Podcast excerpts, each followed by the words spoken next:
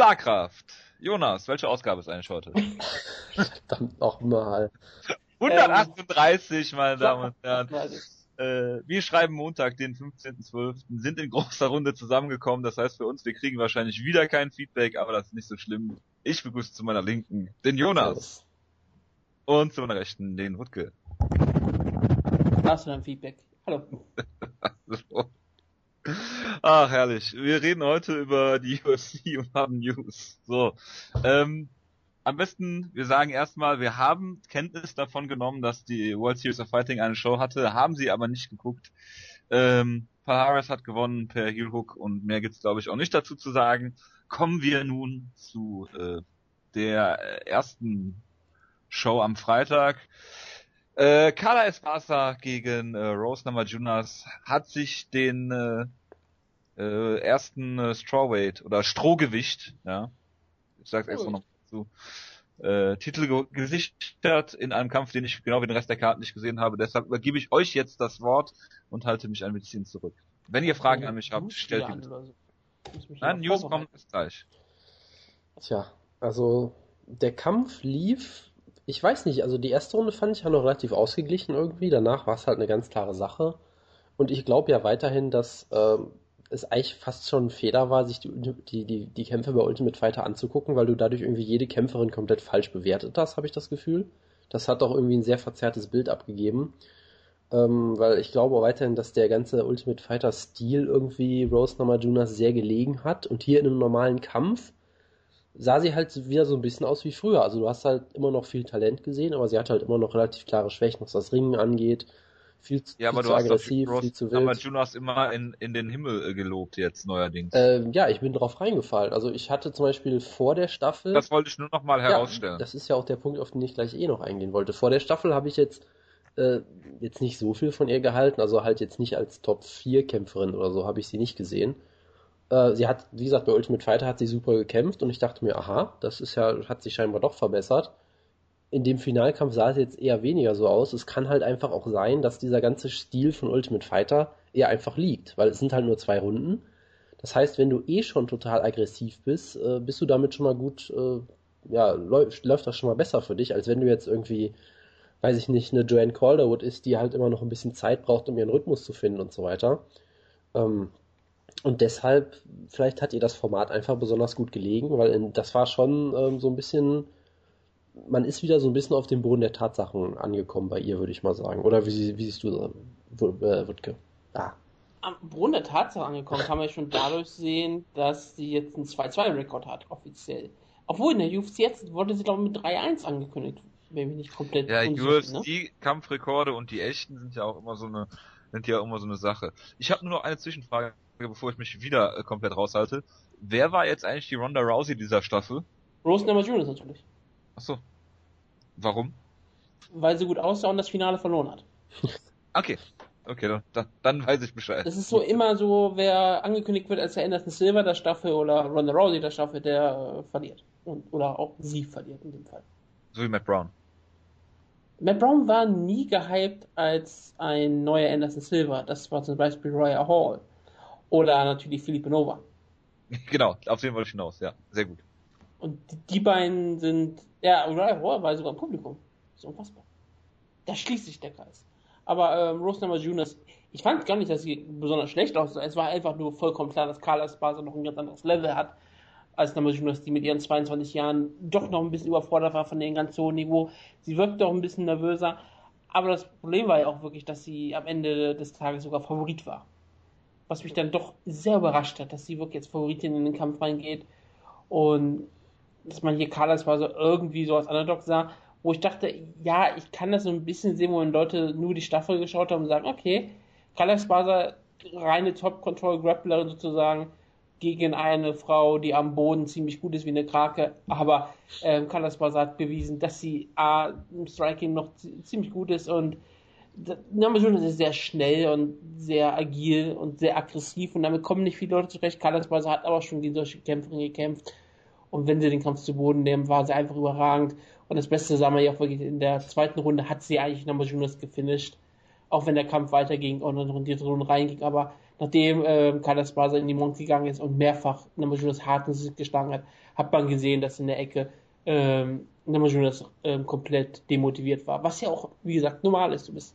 22 Jahre alt, hast gerade deinen vierten Profikampf, du bist auf einem großen Hype und hast gerade gemerkt, du, du wirst gegen Carlos Barza nicht gewinnen. Und dann kam sie in der dritten Runde aus, hat noch ein paar wunderbare ähm, ähm, was war es, was sie die ganze Zeit, hat sie Spin, Spinning Backfist gezeigt, hat es versucht, runter zu Bogen genommen und dann halt ganz schnell submitted. Wie gesagt, Kala Espasa ist beeindruckend. Sie ist jetzt nicht besonders eine unterhaltsame Kämpferin. Sie hat nicht das Charisma von Rose Namajunas. Sie hat auch nicht die Geschichte von Rose Namajunas.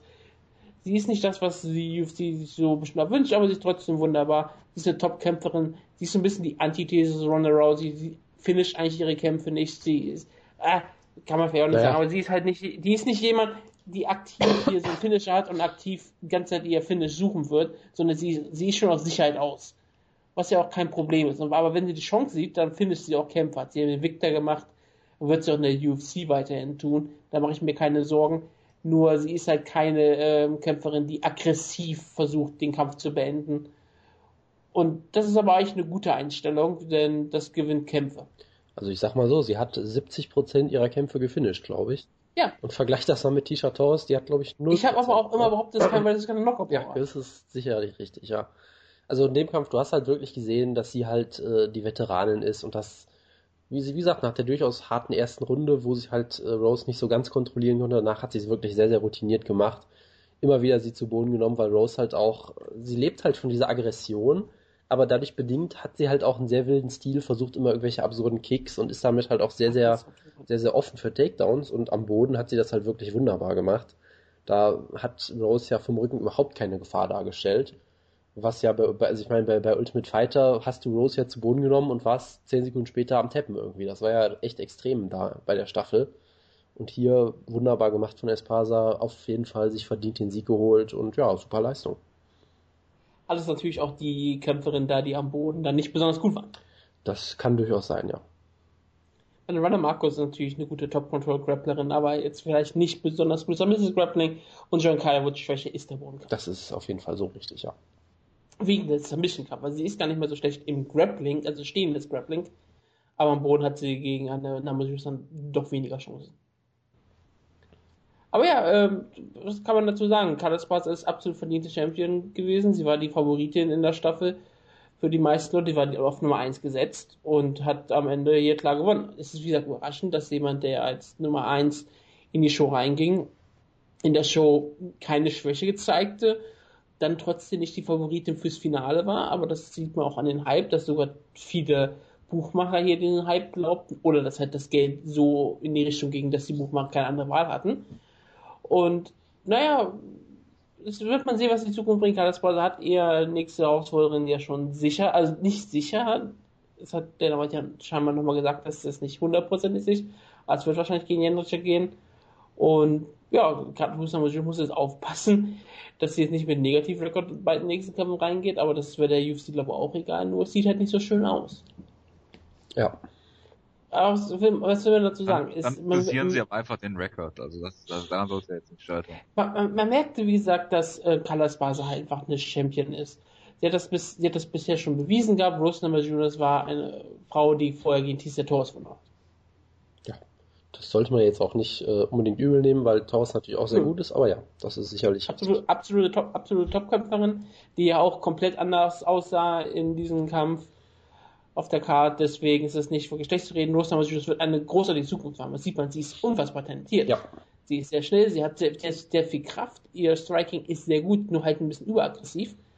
Wenn sie ihr Grappling noch ein bisschen besser mit normalen Ringen kombiniert, dann kann sie eine richtig gefährliche Gegnerin werden. Ihre Zeit wird kommen, ihre Zeit war nur noch nicht jetzt. Genau.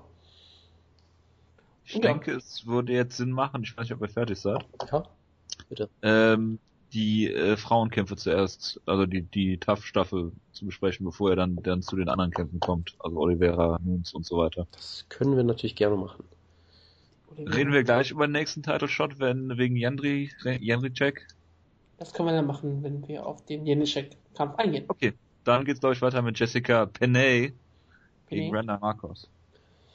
Ja, das war doch der Kampf, äh, für den ich schon auf Facebook von dir gehypt wurde, lieber Wutke, dass ich mir den unbedingt angucken soll und dass der total toll ist. Weil ich dachte, das ist so ein Kampf für dich, du Jessica Penner, die so ein, die so ein bisschen auf äh, Gott, auf die, auf hier dein Lieblingskämpfer macht. Äh, Hideo Togo. Also bitte.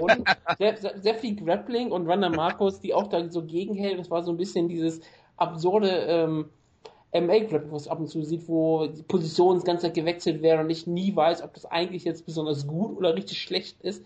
Also war auf jeden Fall ziemlich unterhaltsam. Es gab ja, glaube ich, einmal die Szene, wo Marcos sie gemountet hat und Penne da einfach ihr Be ihre Beine rüber geflippt hat und dann einfach da so rausgerollt yep. ist. Da dachte ich mir auch so, okay, das, das sieht jetzt schon sehr, sehr absurd aus. Ich meine, dafür ist, äh, ist sie natürlich auch bekannt, dass sie unfassbar flexibel ist und ihre Länge da auch am Boden sehr gut einsetzen kann. Ähm, es war auf jeden Fall ein sehr spaßiger Kampf. Gerade am Boden halt, wie gesagt, sehr, sehr spaßig. Äh, im sie hat sehr am Gewicht zugelegt, Jessica Penner. Das hat man sehr deutlich gesehen. Ich meine, sie war ja vorher Atomweight und war in der Staffel deutlich eine der leichtesten Kämpferinnen. Ja. Und jetzt hat man eigentlich gesehen, dass die deut doch deutlich an Masse zugelegt. Also de deutlich sind 10 Pfund, was man, das ist jetzt kein Riesenunterschied. Aber man hat es gesehen an ihr. Also in der Staffel kann das ja durchaus auch ein Vorteil gewesen sein, dass sie. Ne? Ja, ja, in der Staffel war es ja auch ein Vorteil, absolut. Deshalb. Jonas, kannst Nur... du nochmal völlig gelangweilt spaßig sagen, bitte? Nein. okay. Wutke, bitte?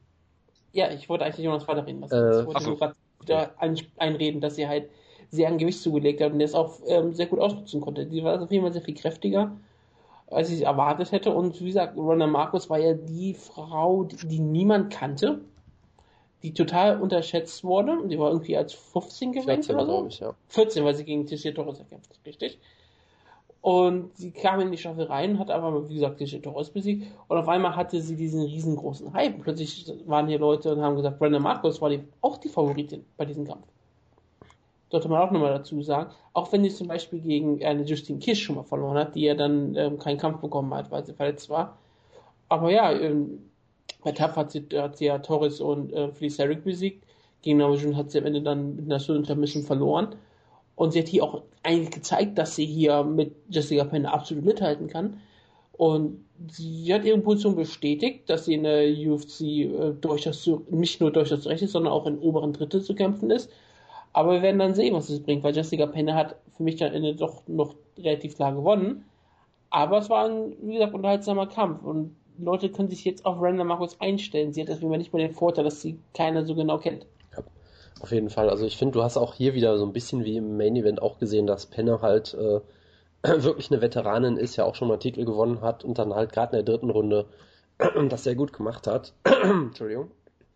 Wohingegen Marcos ja doch noch relativ neu dabei ist. Also ist ja, glaube ich, gar nicht mehr so jung, schon so Mitte 20, glaube ich. Ach, aber, ist zwei Jahre jünger als. Aber sie hat deutlich weniger Kämpfe auf jeden Fall. Das ist, Absolut, ne, auch, gerade auf diesem Sie ist ein Niveau. Young Man. Das würde ich jetzt so nicht sagen, nee. Aber die hat auch hier wieder eigentlich ziemlich viel Talent gezeigt. Von daher, es war ein sehr schöner Kampf und ich freue mich, beide wieder äh, zu sehen demnächst. Wir können ja mal über Pro Wrestling reden, weil Jessica findet einen Sieg über Sumi Sakai. Was ja beweist, dass ähm, Wrestling nichts bringt im Mixed Martial Arts. Über wen? Was? Sumi das ist, aber eine, das ist aber eine sehr steile These von dir jetzt. Ja. Tja, was soll ich dazu noch sagen? Da fehlen mir echt die Worte, ne? ja. Also das äh, können wir so stehen lassen.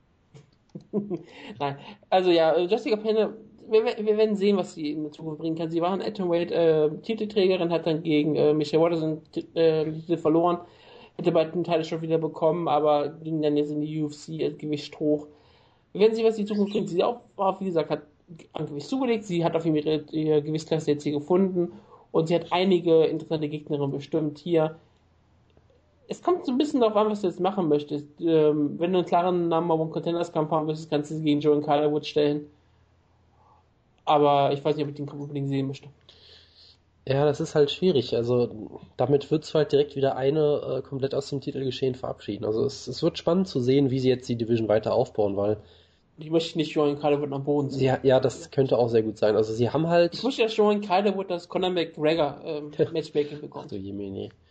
Wer, wer, wer ist denn die äh, Strawweight-Version von Dennis Siever?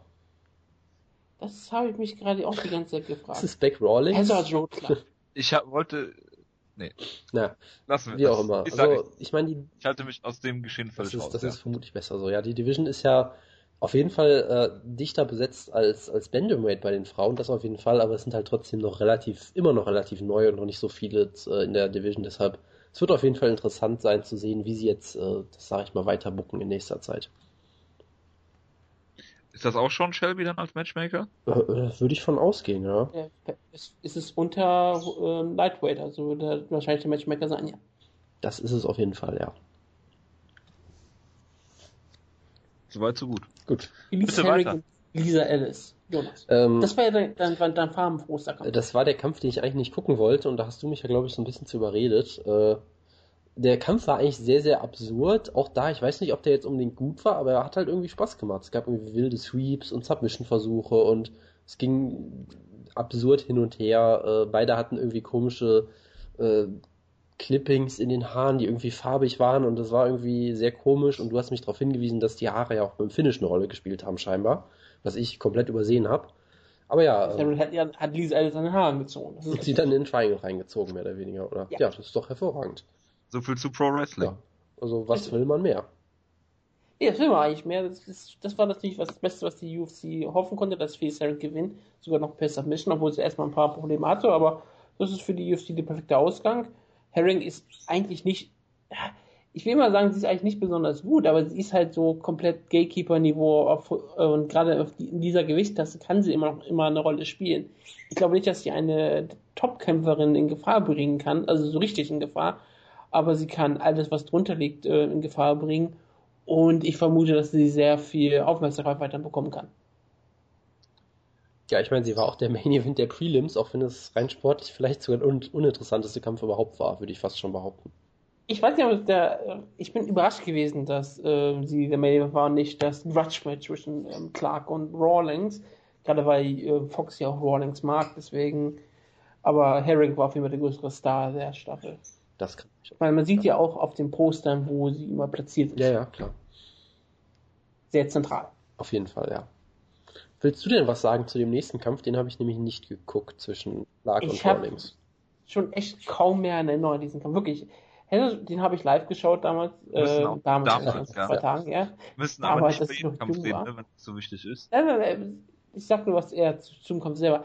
Heather Joe Clark hat Orleans in den ersten beiden Runden eigentlich, äh, ersten beiden Runden vielleicht übertrinken, aber in der ersten Runde hat sie sie ziemlich lang gemacht. Das war sehr lustig, weil Black Rawlings die beiden sich ja so ein bisschen hassten und immer wieder so ein bisschen angefeindet haben. Rawlings hat ja den Mittelfinger ausgestreckt bei den Wayans und dann wurde sie in der ersten Runde fast schon deklassiert so ein bisschen.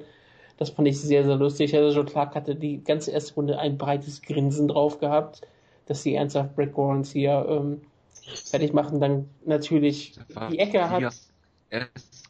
Ja, die Ecke hat dann auch äh, immer wieder Rollins gesagt, dass sie jede Runde verloren hat. Das ist vielleicht übertrieben, aber sie haben halt versucht, wirklich Rollins in der dritten Runde einzutrichtern, dass sie ausnocken muss. Hat sie nicht geschafft. Und Joe Clark hat den moralischen Sieg gefeiert und auch den richtigen Sieg gefeiert. Das ist noch viel besser, hat aber kein Interview bekommen. Weil der Kampf lief zu lange, UFC hat sich wieder komplett verplant, was ist immer häufiger passiert und das war sehr schade ich glaub, für Absicht. Das könnte Absicht gewesen sein, klar. Aber Joe hat so sehnsüchtig nach ähm, John Ennick gesucht und hat ihn nicht gefunden. Das hat, die, das hat sie ja, sehr enttäuscht. Das ist natürlich schade. Zum Glück gab aber ein anderes Interview mit John Ennick bei der Card. Es gab Joan Calderwood gegen Zoe Ham. Und man muss sich sagen, Joan Calderwood ist amazing. Sie kam ja auch damit raus. Sie ist also wirklich die, der, der Frank Mir der Frauen. Oh Gott. Ich, ich, kann irgendwie nicht sagen, die Frank Mir. Das klingt so komisch, weil Frank Mir ist so unfassbar männlich. das, das, das oh. geht nicht. Und Joe Calderwood ist, ist, so unfassbar toll, dass ich sie nicht mit, eigentlich nicht so mit Frank Mir betiteln möchte. Verstehe, ja. Auch weil sie wahrscheinlich eine bessere Kämpferin ist aktuell. Sie ist ähm, höchstwahrscheinlich aktuell eine bessere Kämpferin. Ich würde aber vermuten, dass sie im Bodenkampf gegen Frank Mir keine Chance hätte. Das würde ich bei, glaube ich, 95% des UFC-Rosters sagen. Ich, ich wüsste aber nicht, äh, ob sie nicht eine bessere Strikerin ist als ähm, Frank Mir gerade. Weil das würde ich jetzt auch nicht ausschließen. Das Problem an der Sache ist auch, dass Frank Mir keine Frau ist, deshalb keine Strikerin sein kann. Aber ist ja egal. John Calderwood hat hier auf jeden Fall hier einen tollen Kampf gehabt, denn der war ziemlich unterhaltsam, ziemlich blutig, weil John Calderwood sehr häufig blutet. Das sieht man auch an ihrer Flagge, die sie dabei hatte. Genau, das ist mir vor dem Kampf schon aufgefallen, dass sie diese Schottland-Flagge da im Hintergrund hochgehalten haben, die komplett blutverschmiert war. Vor dem Kampf, wo ich mir schon sagte so, hm, okay, man sollte die vielleicht mal waschen, aber gut. die hat sie ja immer irgendwie dabei. Das ist ihre einzige Schottland-Flagge. Scheinbar, das ja. ist bestimmt so eine Regelung in Schottland, dass man nur eine Flagge haben darf. Man muss rationieren. Die muss ja. man bis an sein Lebensende verteidigen. Genau, irgendwie sowas. Das, das Beeindruckende in diesem Kampf war ja eigentlich, dass dies der einzige Kampf war zwischen einer Tough-Kämpferin und einer normalen Kämpferin. Woran hat man das gemerkt? Ähm, die Tough-Kämpferin dürfen, oder Tough-Kämpfer generell, dürfen äh, bei der Tough-Finale keine Sponsoren Ja, haben. sie können sich ja auch schlecht welche suchen, wenn sie erst einen Tag vorher sagen können, wo sie kämpfen und so weiter. Das ist ja klar. Und gegen wen sie Genau. kämpfen und was sie tun werden, dass man das Problem Auf jeden Fall dürfen sie auch keine Sponsoren raussuchen, die dürfen keinen Banner machen. Selbst wenn man feste Sponsoren hätte, kann man es halt nicht tun. Und dann sieht man halt Joey Ham, die aussieht wie ein Motorrad. Absolut, ja.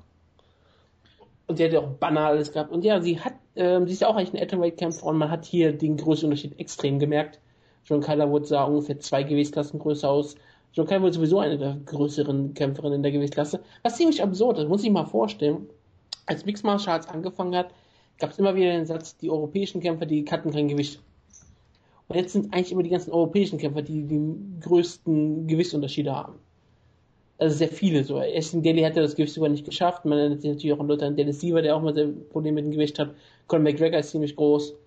Also die haben sich da sehr schnell dran gewöhnt, die ganzen Europäer. Das ist ein Aber- absolut guter Trend. Ja, es ist der richtige Trend in Mixed Martial Arts. Wir müssen alle viel mehr Gewicht machen, wie ja auch ähm, ähm, wer heißt der, Mike Goethe gemerkt hat. Denn kein Vadesfest muss eigentlich ins Light Heavyweight. Absolut, ja. Das, nein, das hat er nicht gesagt. Aber jetzt macht Er das hat gesagt, dass er, dass er nicht mit dem idealen äh, Körperfettanteil kämpft eigentlich und nicht im richtigen Gewicht. Das ist nicht richtig wiedergegeben worden, wollte ich nur mal dazu sagen. wir wollen Und- doch hier nicht ernsthaft über hab- Mike Dolce diskutieren, wir wollen es nur über ihn Ja, lustig doch. machen. Natürlich. Ich wollte nur kurz eine kleine Ausgabe Fun with Flags mit Jojo machen. Ähm, die äh, schottische Flagge ist das sogenannte St. Andrews Cross, während die englische Flagge das St. James's Cross ist. So, bitte weiter. Vielen Dank. Sehr gerne. Vielleicht fängt er an und sagt sogar, das ist dann die Union Flag, was die Flagge der ähm, Briten ist, und nicht die Union Jack. Ja, genau. Bitte weiter. Wunderbar, das hast du mich aus dem Konzept gebracht. Ähm, ist, auch, ist das eigentlich sehr schön, ähm, denn John Calderwood bringt mich auch mal aus dem Konzept, deshalb passt das bei dem Namen, den ihr beide tragt. Ähm, auf jeden Fall war es ein sehr unterhaltsamer Kampf. Joey Ham hat sehr viel hart einstecken müssen. Sie hat auch sehr gut ausgeteilt. Das Problem für sie war aber eigentlich eher, dass ihre Schläge halt mehr technisch waren und nicht so viel Wirkung hatten, außer dass sie die Nase gebrochen hat, was aber bei Calderwood ist nicht so unbedingt selten Hat ist, sie dass sie sehr schnell nicht. blutet. Sie hat Was? doch gesagt, die blutet nur. Hat doch extra Ja, ja. gesagt, die blutet immer. Ist nicht gebrochen. Richtig, das ist ja auch deswegen völlig egal. Und bei Calwood hat man gesehen, dass jeder Schlag, die sie richtig traf, wirklich der Kopf von Ham mal ganz kurz nach hinten schellte. Aber Ham hat hier wirklich einen tollen Kampf abgeliefert, weil sie immer wieder nach vorne kam, es grundsätzlich versuchte. In der zweiten Runde hätte sie zu 100 Prozent, wäre das zum Beispiel ein Atomweight-Kampf gewesen, hätte sie einen Takedown gegen Calderwood geholt, aber sie hatte einfach nicht ähm, die Kraft dafür, Calderwood zu Boden zu nehmen. Das war schon ziemlich beeindruckend. Calderwood konnte sie dann zu Boden nehmen, um nochmal ein bisschen die Runde zu stehen. Und in der dritten Runde hat Calderwood dann wirklich noch mit, äh, haben ein bisschen aufgeräumt. Und es gab eine 10-8, was ich ein bisschen übertrieben fand. Aber generell gab es äh, mehr 10-8 in diese, äh, bei dieser Show. Und das ist ja ein Trend, den Jonas wenigstens freut, weil das passiert Ja, so selten. Auf jeden Fall. Das Und ist dann den nur das immer 8,5 kann man dann mindestens Ey, das geben. auf jeden Fall, das ist ja gar keine Frage. Klar. Weil ich frage mich, warum hat sie denn nicht weiter auf Distanz gekämpft und dieser, also dieser Frontkick sah ja schon ziemlich brutal aus. Hat sie sie- also- vielleicht finishen Mit dem. Frontkick hat sie sie wirklich fast geköpft. Also er hat ja erst einen Spinning Elbow gelandet und dann zwei Sekunden später diesen Frontkick. Das war schon sehr, sehr großartig. Äh, Das Problem, was Calderwood hat so ein bisschen, sie ist auf lange Distanz sehr gut, mit ihren Frontkicks und so weiter und so fort. Und sie ist halt im Clinch sehr gut. Und die, Ja, und aber in der Boxing Genau, in der nicht so. Mitteldistanz eben nicht so. Und manchmal habe ich das Gefühl, dass sie halt genau in dieser Boxdistanz irgendwie festhängt. Das hast du gegen, ähm, äh, gegen Namajunas, fand ich sehr deutlich gesehen, dass sie halt äh, die ganze Zeit hinter ihr hergerannt ist und dann Calderwood überhaupt nicht in ihre Distanz gekommen ist. Das hattest du hier Aber teilweise auch so. Muay-Thai-Problem. Ja, richtig. Also sie hat sich halt doch ab und an schon auf, äh, auf den Kampfstil von Ham ziemlich eingelassen. Hat dann auch einige Mal durchaus eingesteckt, was halt den Kampf auch sehr unterhaltsam gemacht hat. Wenn sie jetzt einfach nur sie drei, 15 Minuten lang verprügelt hätte, wäre der Kampf auch nicht so gut gewesen. Von daher, ähm, Ja, aber wie gesagt, diese, dass sie die Mitteldistanz nicht so haben, das ist ja wirklich so ein typisches Muay Thai-Problem, wo viele Muay Thai-Kämpfer erstmal Probleme haben, das umzustellen. Der Muay Thai-Kampf bist du ja meistens entweder so auf Leg-Kick-Distanz oder auf Kick-Distanz oder im Clinch-Distanz. Ja. Du bist zwischendrin ist ja einfach nur wirklich Transition. Das ist einfach so, dass du in eine von beiden Positionen kommen kannst. Und die, die, das hat ja Kai Woods zum Teil auch. Sie ist ja auch eine Frau, die auf einmal so mit ähm, Lead Elbows in die Clinch-Tanz reinkommt. Ja, genau, da, das, das macht, sie, macht sie sehr gut. Und auch immer, wie sie den, äh, wie sie Han da im Clinch die ganze Zeit kontrolliert hat, immer, immer ihren Kopf auch eingesetzt hat und so weiter und so fort. Das war schon sehr, sehr gut gemacht. Nur halt in der Mitteldistanz hat sie öfter mal Probleme. Ein großes Problem, was sie auch hat, sie möchte die Kämpfe unterhaltsam machen. Das wirkt Das auf jeden sagt sie Fall auch so, immer ja. wieder. Und das stimmt bei ihr auch. Also ich habe wirklich so das Gefühl, dass sie teilweise etwas spektakulärer kämpft, als sie es kämpfen müsste. Ich habe immer das Gefühl, dass sie äh, daraus auch einen sehr, sehr ähm, härteren Brawl rausmachen könnte, im Sinne von, dass sie die Gegnerin in den, an den Käfig stellen könnte und dort die ganze Zeit mit Knies und Elbows auf die einschlagen könnte und das aber nicht tut, weil das nicht so spektakulär ist wie ein schön geführter technischer Kampf mit einigen harten Aktionen, wie zum Beispiel so ein Frontkick, der ähm, natürlich wunderbar ist, aber eigentlich äh, im Normalfall nicht so perfekt ist wie in diesem Fall. Ja.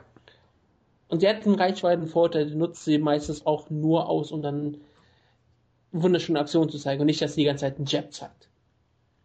Wie gesagt, dann müsste sie natürlich auch besser in der Mitteldistanz kämpfen. Richtig. Jo. Und sie hat ein schönes Interview gegeben, was mein Herz zu schmelzen macht. Ich kann über John Calderwood nichts anderes sagen. Sie ist perfekt. Und ich hoffe, dass sie bald Champion wird. Ja, du hast mir da über deine Reaktionen Sachen geschrieben, die ich öffentlich nicht wiedergeben kann. Das war.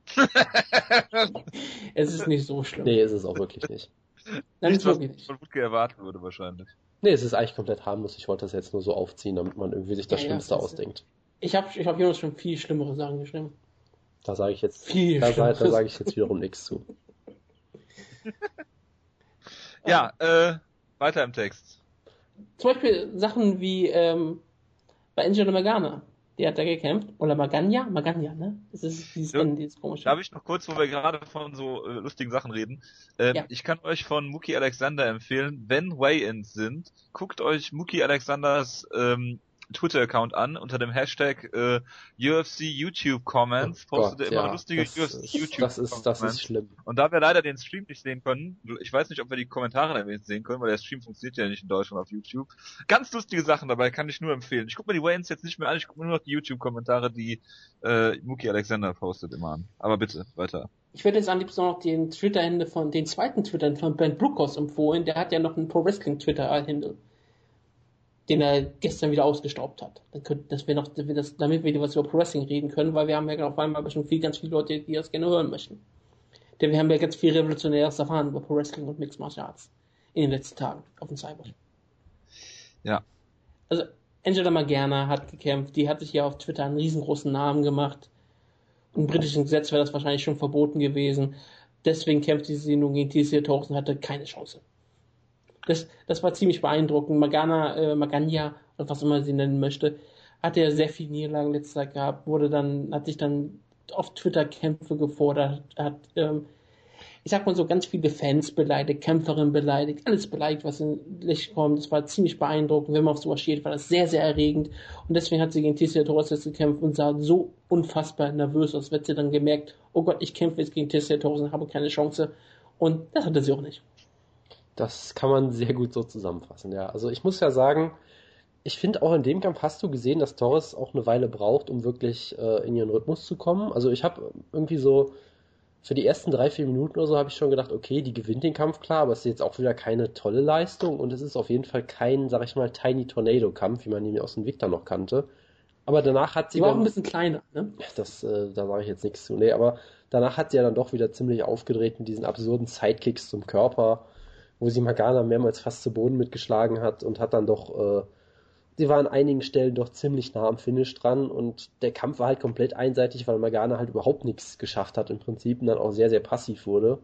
Von daher, man kann vielleicht kleinen Vorteil, äh, einen kleinen Kritikpunkt sagen, dass sie halt dass man vielleicht so eine Kämpferin dann auch mal finishen könnte, eventuell, aber sie hat es ja auf jeden Fall auch versucht, gerade noch in der letzten Minute ist ja noch richtig hinterhergegangen, von daher war es ein, Sie hat Magana ja so häufig gegen den Käfig getreten, das war schon ziemlich hart. auf jeden Fall, ja. Von daher würde ich dir jetzt auch keinen großen Vorwurf machen. Sie ist halt keine, sag ich mal, natürliche Finisherin, das ist halt auch äh, als im Prinzip reines Strikerin in der Gewichtsklasse halt einfach schwer.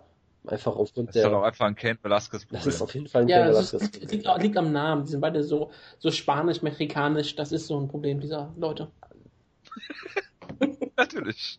Alle Verallgemeinerungen sind falsch. So, weiter. Ja, also es war zu auf jeden Fall eine solide Leistung, sagen wir es mal so. Sie hat auf jeden Fall gegen eine Kämpferin gekämpft, die keine Chance hatte, die auch wusste, dass sie keine Chance hatte, die eigentlich nur wollte, dass man sie nochmal vielleicht mit durch ihr ähm, Social Media Ring, dass sie vielleicht trotzdem in der UFC bleiben wird. Ähm, sie hat nicht mal einen Eintritt bekommen, also glaube ich nicht, dass es eine große Chance hat. Ja, der Tor eine große, große Zukunft weiterhin hat. Sie ist ja immer noch unbesiegt. das ist richtig, ja. Und äh, man sollte dann auch mal tough einfach tough sein lassen. Wie gesagt, das Problem von tough ist, es ist ein überholtes Konzept. Aber darauf kommen wir gleich nochmal zu sprechen. Dann werden wir noch Aisling Daily gegen Alex Chambers und da hat man auch gesehen, okay, Cham äh, Daly hat das Gewicht nicht gemacht, das ist noch ein größerer Vorteil gewesen, aber Daly war auch einfach ähm, viel zu schwer für Chambers. Also da hat man eine gewisse Vorteil Sie war, sie war für viele Sachen viel zu schwer in dem Kampf, ja. auch für die Waage in dem Fall. Aber ähm, nachdem der Kampf erstmal zu Morgen gegangen ist, und dann gab es den Scramble und Chambers hat ungefähr dreimal versucht, irgendwie überhaupt eine Takedown-Position zu bekommen und nochmal einen Takedown zu zeigen. Und äh, man hat nur in dem Gesicht gesehen, nee, da geht überhaupt nichts. Und Daly hat sie dann zu Boden genommen und dann am Boden ähm, relativ klar ähm, deklassiert. Ja, mehr muss man da, glaube ich, auch Denn nicht sie, zu sagen. Daly ist ziemlich gut, wenn sie ihr Kopf bei der Sache hat. Das muss man auch ganz sagen. Sie ist eine Veteranin. Obwohl sie, glaube ich, jünger ist als Chambers ist, sehr viel. Aber Astra Girl Ja, hatte hier keine Chance. Aber ähm, ich glaube, eine Frau, die sehr viele Leute sehr beeindruckt hat, das war der einzige Kampf, den ich nicht gesehen habe, weil ich habe die Show hier mehr oder weniger live geschaut über Fight Pass. Die habe ich zeitlich verpasst. Das war Angela Hill gegen Emily Kagan, wo alle Leute entweder sagen, okay, entweder Emily Kagan ist richtig, richtig schlecht oder Angela Hill ist doch standing ziemlich, ziemlich gut. Und weil wir wissen, dass Angela Hill auf jeden Fall aus dem Kickboxen kommt und da scheinbar ziemlich gut war, ist es bestimmt eine Mischung aus beiden, aber Angela Hill hat viele Leute beeindruckt, scheinbar auch den Jonas. Auf jeden Fall, ja. Und sie kommt ja vor allem gen genau genommen aus dem Muay Thai, glaube ich. Und das hast du in dem Kampf halt immer wieder gesehen, weil Emily Kagan musste sie halt zu Boden nehmen, das war vollkommen klar. Aber sie hat halt nicht, sag ich mal, so ein tolles Double Leg oder sowas. Das heißt, sie hat halt immer wieder einen Takedown versucht. Äh, Hill hat sich Underhooks geschafft und dann lagen sie halt im Clinch und da hat Angela Hill sie halt komplett demontiert, weil sie halt auch im Clinch auf jeden Fall sehr, sehr gut aussah. Mit ihrem Muay Thai Hintergrund, schöne Knees gezeigt hat, auch ein paar Elbows. Sie hat sie wirklich sehr, sehr verprügelt. Auch da hätte man durchaus über einen Abbruch des Kampfes nachdenken können. Vielleicht von Seiten des Corners, weil es gab jetzt keinen so eindeutigen Moment, wo man es jetzt als Ringrichter hätte stoppen können vielleicht. Aber Kagan wurde halt ohne Ende verprügelt, hat äh, mehrere Cut-Verletzungen gehabt und es ist halt ein Opener auf Fight Pass, wo sie keine Chance hat. Da weiß man auch nicht, ob das dann unbedingt Sinn macht, dann noch auf Teufel komm raus weiterzukämpfen. Aber gut. Angela Hill sah auf jeden Fall sehr gut aus. Man hat, ich sag mal so, du hast das Gefühl, sie ist eine gute Athletin. Sie hat auf jeden Fall diesen äh, Kickbox-Multi-Hintergrund. Das kannst du bei ihr so sehen. wie auch immer. Ähm, und man hat halt gesehen, sie hat viel Potenzial. Ich meine, sie hat einen Rekord gehabt von 1 und 0. Ich, wenn ich das richtig verstanden habe, hat sie sich den einen Kampf auch quasi nur geholt, damit sie bei Ultimate Fighter mitmachen kann und keinen 0-0-Rekord hat. Damit sie einen Rekord haben kann. Ja. Genau. Weil das ist ja eigentlich Vorschrift. Genau, das heißt, sie ist halt noch äh, sehr Seit Amir Sabala. Seit ab Genau, achten sie genau, drauf. sie ist noch sehr, sehr grün und das ist halt genau das, was du dir denkst. Ich meine, sie hatte jetzt auch äh, ein bisschen Zeit gehabt, dadurch sich jetzt ein Camp zu suchen und da richtig zu trainieren, vermutlich zum ersten Mal, weil irgendwie vorher hat sie im Gym geschlafen und mit ihrem Freund und hat nur da trainiert und hat da alles einmal aufgeräumt. Genau. Das war ja in diesen schönen Profile-Videos. genau und hat jetzt vermutlich das erste Mal Gelegenheit gehabt, vernünftig zu trainieren, zumindest so halbwegs. Äh, von daher, man hat halt gesehen, das ist halt dann auch klar, wenn du, wenn du diesen Background hast und dann zum ersten Mal richtig trainieren kannst, dann machst du halt auch große Fortschritte von Kampf zu Kampf. Und genau das hast du ja auch gesehen. Von daher war es eine wunderbare Leistung von ihr. Aber hat CM Punk nicht auch einen Karate-Background? Der, wenn er ein richtiges Camp hat, nicht auch daraus zu triumphieren kann. Hätte CM Punk Emily Kagan besiegt? Ich wollte eigentlich fragen, ob A, ähm, Emily Kagan von Mike Hogan äh, gemanagt wird, B, ob die UFC einen 0-0-Rekord von Angela Hill zu 1 zu 0 fälschen würde. Und meine dritte Frage, und die ist ernst gemeint, äh, wird jemand von den Verliererinnen dieser Card gecuttet? Das ist eine gute Frage, weil die Card, Ja. ja, ich würde auch sagen, also wa- was, Also Angela Magana ist raus, da kannst du aber sicher sein. sie Du ist doch, auch sagen, ist dass doch, Emily... ist doch der Twitter-Superstar. Ja, aber ich glaube nicht, dass sie ähm, eine Chance haben Ja, bis- wird. Dafür bis sah sie so deklassiert aus. Also was ich halt interessant finde, du hattest halt schon das Gefühl, dass sie die Card so ein bisschen so Elimination-Style aufbauen, fast schon. Und Weil du, ähm, weil du hast, John Lenk hat darüber geredet, dass die Leute, die gewinnen, nur einen weiteren Shot bekommen. genau, und weil du hast halt jeden Kampf eigentlich so aufgebaut, du hast eine Kämpferin, wo man entweder sagt, die hat noch großes Potenzial, so wie Tisha Torres, äh, Angela Hill, Daly vielleicht auch noch, Calderwood, gegen jemanden, der jetzt Rawling. den man jetzt eher nicht so kennt. Ja, Rawlings weiß ich nicht, ob ich jetzt sagen würde, dass sie großes Potenzial hat, aber sie ist jemand, den sie, glaube ich, mögen, so wie Phyllis Herrick, weil sie halt. nicht, sie wollten, dass Rollins Back- gewinnt. Genau, sie wollten halt, glaube ich, dass Herrick und Rawlings gewinnen, weil sie halt eine Persönlichkeit haben. Das heißt, die haben halt auch gegen, wurden halt auch gegen Gegnerinnen gestellt, wo man sie eigentlich als Favoritin gesehen hat. Bei Rawlings hat halt, genau, bei Rawlings hat es halt nicht geklappt, aber gut. Also im Prinzip waren Sie. Rawlings, ich glaube, sie kriegt noch eine Chance, Natürlich. aber sie hat jetzt halt auch einen Rekord von 5 und 4 oder sowas, ne? Also es ist, Ja, aber bei Rollins ist es egal. das ist durchaus, Bei Angel McGann ist es halt so, wo ich dachte, okay, sie hat einen scheiß Rekord und sie sah richtig schrecklich das aus. ist durchaus Und- richtig, ja. Und bei zum Beispiel Alex, Alex Chambers, da glaube ich auch nicht dran, dass sie eine große Chance haben wird. Der einzige Vorteil, den hat, dass sie nämlich gegen eine Kämpferin kämpfte, der ist gewichtig. Genau, das ist auf jeden Fall. Und da ist die UFC meistens sehr, sehr ähm, nett. Genau. Und ich meine generell, es macht halt eigentlich keinen Sinn, es so Elimination-mäßig aufzubauen, weil du brauchst halt eigentlich immer noch einige von denen. Du kannst nicht direkt die Hälfte der Leute Natürlich. wieder feuern. Deshalb, Aber du kannst die erstmal entlassen, bei Invicta zwei Kämpfe machen lassen, dann wiederholen. das ist natürlich auch eine Möglichkeit, was sie auf jeden Fall machen können. Ja, also von daher, ich würde auch denken, ein, zwei werden auf jeden Fall entlassen. Lisa Ellis wird auch weg sein, da bin ich mir ziemlich sicher. Äh, ansonsten, aber ich glaube, es werden doch noch einige auch von den Verliererinnen noch bleiben. Bei äh, einzigen, wo ich mir nicht sicher, wäre, wäre zum Beispiel Emily Kagan, obwohl sie total verprügelt wurde, ist halt die Tatsache, dass sie bei Greg May trainiert und das ist immer ein Vorteil für die UFC. Ja. Beim Sportskiller. Beim Sportskiller, aber irgendwie haben die schon ähm, ein paar Gefallen sich verdient. Aber kommen Ja. wir mal kurz auf Tough im Allgemeinen drauf an. Diese Karte ist halt wirklich die wunderbare These dafür, dass Tough als Konzept komplett überholt ist. Nicht nur, klar, es ist schon seit ungefähr 15 Jahren überholt oder seitdem es das gibt. Ich meine, Aisling Daly hat es ja im Interview angesprochen, dass sie unbedingt Tough hinter sich lassen wollte. Und das, glaube ich, spricht allen Leuten so aus ihrer Seele, denn niemand will mehr Tough haben. Oder? Meinte das so, oder? Ich weiß nicht, ob Calwood das auch sagt. Auf jeden Fall sagte es Daly halt im Interview, dass sie keinen Bock mehr auf Tough hatte. Tja. Und naja, das Problem hier in der Sache ist, Tough in Amerika und oh, ja, auch in Brasilien, all diese Länder macht überhaupt keinen Sinn mehr. Die ganzen Kämpferinnen sahen so komplett anders aus als bei der Staffel. Und man kann sich nach bei Tough überhaupt keinen Eindruck mehr wegen, wie gut die Kämpfer und Kämpferinnen eigentlich Und sind. vor allem, Man sieht es ja immer. Und vor allem, sie sahen Okay. alle auch besser aus. Weil ich bin ja, Ja, großer äh, Fan, ich bin großer Fan von den ganzen Kämpferinnen und der Gewichtsklasse. Und ich war von Ultimate Fighter trotzdem nicht wirklich begeistert. Und ich würde jetzt nicht sagen, dass es einen wirklich tollen Kampf da gab. Das am nächsten dran war halt noch Calderwood gegen Namajunas. Aber die meisten Kämpfe bei Ultimate Fighter fand ich jetzt auch nicht so wirklich toll.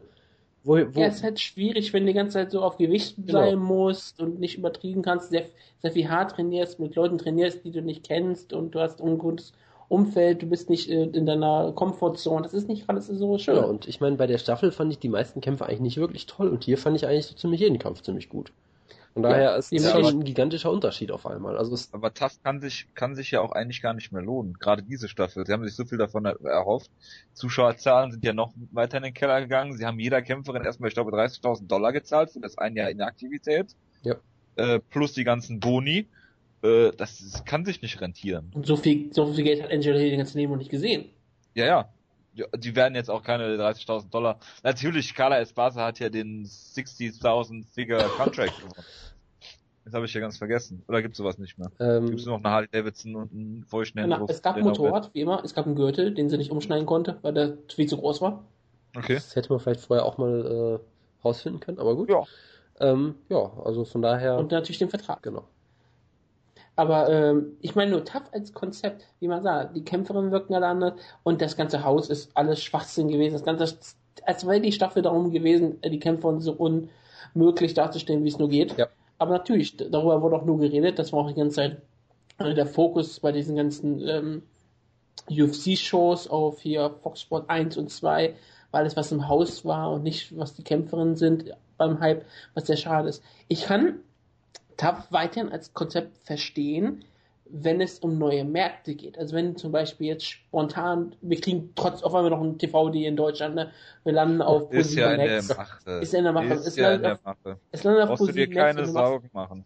Wir machen, Anfang, äh, äh, Anfang Juli 2014 kommt das Announcement. Und wir machen dann Tough EU und dann kämpfen, dann kämpfen die deutschen Kämpfer, Tough Schweiz, Oh. äh, Schweizer, Österreicher, Polen, all solche Leute. Ja klar, deswegen ja auch Tough EU, weil sie aus der Genau. Schweiz kommen. Da, Alain und da mehr. gucke ich ja lieber noch den Bachelor. Und dann kommen, kommen die alle, dann macht Tough aber Sinn, weil du, du gehst in ein neues Land mit neuen Fernsehleuten und du, da kann so ein Konzept wie Tough funktionieren. Es macht zum Beispiel auch China, bei China Sinn, Tough zu machen und nicht irgendein anderes Konzept. Aber in jedem anderen Land der Welt sind die besten Kämpfer sowieso schon entweder so weit, dass sie direkt in die UFC kommen würden, oder sie sind nicht so weit, dass sie in die UFC kommen würden, und dann hilft ihnen Tough auch nicht weiter. Gut, dann habe ich äh, noch eine Frage und eine Bitte. Erstens, dass wir gleich zum Ende kommen und nur noch kurz über die Männerkämpfe reden. Und zweitens, was machst du denn dann als UFC anstelle von TAF? Tja, das, was die aktuell die ganze Zeit machen, Kämpfe. Die haben so Mit viele Pro. Wrestling Aufbau. Mit Pro Wrestling Aufbau, darüber können wir später noch reden, und zwar ernsthaft. Aber ähm, du hast doch so viele tausend Shows. Ja, du aber brauchst nicht noch mehr, um die zu du- Ja, musst du es nicht runterfahren, generell? du musst den Shows dann und den Kämpfen auch irgendeinen Kontext geben, vor allem. Weil wenn du einfach irgendwelche Shows raushaust jeden Tag, dann äh, ist es halt noch schlimmer. zu jeder Show sagst, das sind die besten Kämpfer aller Zeiten. Genau. Ja, und es ist immer die stärkste Herausforderung für jeden Gegner. Und ich hatte das beste Trainingscamp aller Zeiten. Das auch. Genau wie Charles Oliveira, das ist eine gute Überleitung von mir jetzt, diese Woche gesagt hat, äh, äh, the weight cut is not a concern oder sowas. Und hat direkt mal das Gewicht verpasst. Was übrigens super ist, weil zwei Shows und drei Leute das Gewicht verpasst haben insgesamt. Tja. Und er hat auch nicht geschafft, das nochmal eine extra Stunde nochmal zu schaffen. Er hat dann noch nur, nur fünf, fünf verloren. Ja, das ist ja bei ihm nichts Neues im, äh, in der Gewichtsklasse. Das ist ja schon das zweite Mal. Deswegen aber nur 10% an Stevens weitergeben und nicht 20%. Tja, und er hat ja auch gewonnen, deshalb muss er mir ja auch, also von daher, es ist, es war irgendwie ein absurder Kampf, weil ich habe vorher gedacht, okay, Stevens haut ihn vermutlich weg, weil Oliveira halt im Stand immer noch nicht wirklich toll ist und Stevens eigentlich relativ gut aussah. Und dann habe ich mir gedacht, okay, wenn Oliveira jetzt noch das Gewicht verpasst und sich irgendwie beim Cut äh, total kaputt gemacht hat, dann wird er einmal zum Körper getroffen und fällt um oder so. Und dann hat er den Kampf eigentlich relativ souverän gewonnen. Also ich meine, er hat in Runde 1 im Prinzip eine Armbar gepullt, das sah vollkommen absurd aus hat sich einfach, ist einfach in Clinch gerannt, hat sich umfallen lassen, hat sich eine Armbar geholt, hat die fast gekriegt, ähm, hat dann im Prinzip die Runde mit einem Submission-Versuch vom Rücken gewonnen, würde ich behaupten, weil viel mehr ist da auch nicht passiert. Und danach hat er eigentlich sogar ziemlich gutes Ringen gezeigt und hat äh, Stevens wirklich mehrmals zu Boden genommen, was ja zum Beispiel Darren Elkins äh, nicht mal ansatzweise geschafft hat. Also das fand ich schon durchaus beeindruckend. Und sein Grappling ist natürlich weiterhin sehr beeindruckend. Er hat Stevens auch überhaupt nicht in den Kampf kommen lassen, hat immer relativ viel Druck gemacht im Stand, sodass Stevens jetzt nie wirklich äh, groß mit Schlägen äh, aktiv werden konnte. Äh, hat ein paar Mal halt Guard gepullt und hat dann versucht, ihn auf den Boden zu locken, was natürlich nicht geklappt hat, aber unterm Strich war es eigentlich eine sehr, sehr gute Leistung von ihm, die jetzt halt durch die Sache mit dem Weight Cut ein bisschen kaputt gemacht wurde wieder. Das, was du langsam siehst an Oliveira, ist, dass er in, wirklich in seine Prime kommt, dass die ganze Kraft auf einmal da ist. Dass er nicht mehr dieser leicht, das leichte Kind ist, dass du es aus, aus dem Weg räumen kannst, wie früher, der Probleme hatte gegen Darren Ake, äh, der auch Probleme mit Darren Akins, ähm, Ring, nicht, nicht Darren Akins, wen meine ich gerade? Ähm, keine Gott, Ahnung. Ist, ist ja auch egal. Er hat auf jeden Fall früher auch Probleme gehabt, mit, ähm, dass er nicht einer der kräftigen Leute war. Und jetzt hat er die Kraft gesammelt bekommen. Nick ist Lenz, ja, Nick Lenz hat das ja auch gehabt. Aber ähm, Charles Oliveira ist jetzt 25, er hat jetzt gegen absolute Top-Leute gekämpft, hat gegen viele davon verloren, aber auch ähm, damit wenigstens Erfahrung gesammelt. Und jetzt hat er jetzt seinen ersten größeren Sieg eigentlich gefeiert, wenn man mal ganz ehrlich ist, oder? Ich meine, Jeremy Stevens müsste sein größter Sieg sein, Hatsuyoki vielleicht, aber Yoki sieht in der UFC meistens nie besonders gut Also aus. ich würde sagen, Hatsuyoki vielleicht deswegen, weil er ihn submitted hat, aber vom, vom Namen her und vom, vom Sportlichen ist auf jeden Mit Fall. Anaconda schon. Genau, also Hashtag CM Punk. genau. Super. Ja, Da, hat er sich bestimmt von ihm abgeguckt. Nee, also von den Ranglisten und sowas ist Stevens auf jeden Fall der größte, ja. Und das ist auch ein Statement. Ich meine, jetzt kommt er dann wirklich in seine Zeit, wo er vielleicht wieder eine Rolle spielen kann. Ich meine, du kannst gegen Caps Swanson verlieren durch Knockout, keine Schande. Du kannst gegen Frankie Atkins inzwischen verlieren, das ist keine Schande. Seitdem hat er drei Siege in Folge und hat sich immer weiter hochgearbeitet und er sieht jedes Mal besser aus. Und er hat diesen, diesen Grappling-Style, ne, wo er halt immer irgendwelche komischen Submissions irgendwo rausholen kann. Wie ein Also Slicer und sowas, ja. Genau, also ich würde ihn ja gerne mal gegen Joe Lozon äh, sehen, also wenn er zurück ins Lightweight geht, was er ja schon dementiert hat, dass er das macht, aber Naja, warten wir mal ab. Ich glaube eigentlich auch, dass er fürs Featherweight gut gebaut ist. Das Problem ist nur, dass er halt jedes Gewicht verlieren muss. Wir fragen mal Mike Dolce, ob wir ihn noch Bantamweight kriegen. Also ich meine auch mal gelesen zu haben, dass äh, es in seinem Gym öfter mal Leute gibt, die das Gewicht verpassen. Es kann vielleicht auch einfach sein, dass manche dieser Gyms das Gewicht cutten irgendwie nicht wirklich vernünftig beherrschen und das dann irgendwie alles äh, auf Teufel komm raus am letzten Tag oder sowas machen wollen, weil Also sagst du, dass er Mike Dolce braucht? er braucht, er, er braucht irgendwas. Also ich meine, Nova und Yao braucht da auch Hilfe mit. Es gibt zum Beispiel auch Leute, die sagen, Aldo ist gar nicht so ein großer Featherweight, der sollte das eigentlich locker schaffen, aber er schafft es trotzdem nicht. Also ich weiß es nicht. Ähm, kann im Zweifelsfall auf jeden Fall nicht schaden. Wir können ja, äh, dem werden ja auch noch über Henry, Henry Sejudo reden demnächst. Der hatte auch, glaube ich, solche Probleme mit dem Weight Cut, dass er gar nicht so groß Mit ist. dem Nix meinst du heute? Genau, äh, bei der nächsten Show quasi, innerhalb dieser Show, wie auch immer. Der hatte, glaube ich, auch das Problem, dass er eigentlich gar nicht so riesig groß ist, aber das Weightcutten einfach vollkommen falsch angeht, offenbar. Von daher, ich weiß es auch. Ja, aber. Shinjudo will ja wieder ins Flyweight gehen und hat Dana White's Blessing. ja, siehst du mal. Kein Scherz, habe ich gelesen. Ja, das freut mich sehr. Julio, äh, Jonas approves. Absolut, absolut. Aber da kommen wir ja gleich noch zu. Wir kommen auch noch zu seinem Liebling KJ Noons gegen Darren Cruikshank. Ich hab's, Gegen, er hat den Kampf ganz klar ich hab's gewonnen. leider nicht geguckt, weil, weil, weil Wutke mir schon geschrieben hat, äh, Wutke hat mir schon geschrieben, du guckst den Kampf eh nicht, deshalb guck dir mal den Doktor an oder so. Und dann habe ich halt so ein bisschen geguckt und habe mich dann aber gelangweilt zum nächsten Kampf gewidmet, deshalb musst du jetzt dazu drüber reden. Ich habe mich sehr, Hey, hast du es gesehen, das, was das da alles passiert ist? Ich habe mich sehr darüber amüsiert, aber ich konnte irgendwie Wirklich nicht, nicht ich konnte mich irgendwie nicht drüber aufregen, weil es mir zu absurd war alles. Äh, Ringrichter war Big John McCarthy, der mal wieder äh, gezeigt hat, dass er eigentlich keine Rolle mehr spielen sollte beim Ringrichter sein tun. Denn eigentlich, er zeigt mal wieder, dass er eigentlich ein guter ähm, Ringrichter sein kann und dann verurteilt er nie Kämpfer. Verurteilt. Er gibt keine Strafen, das ist relativ schrecklich. Denn Catchy Nunes war unfassbar eklig ähm, am Faulen hier, egal wie toll er als Kämpfer ist und er ganz klar ein, einer der besten Boxer in der UFC ist. Mit Und in Man dem zweiten zusammen. Edler, der gerade jetzt sehr viel Leckkicks zeigt. Also Man sah, sah hier auch ganz klar, dass er sich gemacht hat. Er wollte eigentlich sich Jonas ein bisschen anbiedern. Er hat es gewusst und dann schaut Jonas den Kampf. Das ist Ach, echt das immer ist echt tragisch. schlimm. Und du bist schuld. Nee, ich hätte ihn auch so Keiichi nicht tut, geguckt, aber. Keiichi tut alles, dass du ihm gefällst. Du soll- sollst ihn mal wieder anrufen, aber ist egal. Keiichi hat hier sehr ein äh, KJ Noons und sagt dem Jonas vorher, es ist Allen Omer. sehr gut niemand verstehen, das ist super. Ähm, Macht aber nichts. Also er hat sich häufig am Käfig festgehalten, bei jedem Takedown von Cruikshank. Er hat ihm zweimal in die Augen gestochen. Und dann beim zweiten Mal war es halt so offensichtlich, dass die Hände offen waren. Er wollte ihn wegstoßen mit offenen Fingern. Das geht einfach nicht. Und John McCarthy hätte das einfach als Foul werten müssen. Das hat er nicht getan. Er hat nämlich auch nicht mal das Foul überhaupt erst gesehen, sondern er ist, ähm, ist erst dazwischen gegangen, als Cage News gesagt hat, okay, ich schlag mal nicht weiter auf ein, weil sein Auge anfängt zu bluten. Und dann ist ja, ist, ist ja Big John eingestiegen, hat den, Ring, den Ringrad reingeholt. Der Ringrad hat ähm, Cruikshank sehr viel Zeit gelassen bei diesen komischen Ehe. Ich halte mal kurz zwei Finger hoch und du sagst mir, wie viele Finger es sind. Und ja, dann hat er, wollte der Ringrad schon wieder gehen und sagte, ja, gib mir mal kurz Zeit, ich gehe wieder aus, hab keinen Bock auf die Scheiße. Und dann hat, hat er aber gesagt, du bleibst jetzt hier, Ringarzt. Und Big John hat sich dann um KJ Nutze gekümmert, hat sich fast entschuldigt, ja, ich habe gesehen, das war kein Foul, keine Sorge, du musst dir keinen Kopf machen, nichts passiert. Während der Ringart so ein bisschen so bei Cruikshank gearbeitet hat, dann kam Big John zurück, er fragte, was, sollen wir was machen? Der Ringer hat gesagt, ähm, er kann nicht sehen, er möchte nicht kämpfen. Und dann hat äh, Big John gesagt, okay, wir geben ihm noch fünf Minuten Zeit. Er hat gesagt, nein, er will nicht kämpfen.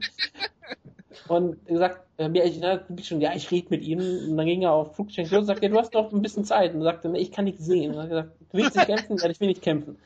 Und dann war der Kampf abgebrochen. Ah, hervorragend. Ich fand es sehr schön. Und das Schöne an Ringarts war ja auch, dass er als, als zweite Mal auf Big John ansprach, wirkte er so angewidert von Darren Cruikshank, dass er nicht noch weiter kämpfen wollte. In dieser leeren Halle. Darauf kommen wir auch noch mal kurz reden. Es war niemand in der Halle da. Ähm, 2000 Zuschauer waren insgesamt, wenn es hochkommt in der Halle. 1800.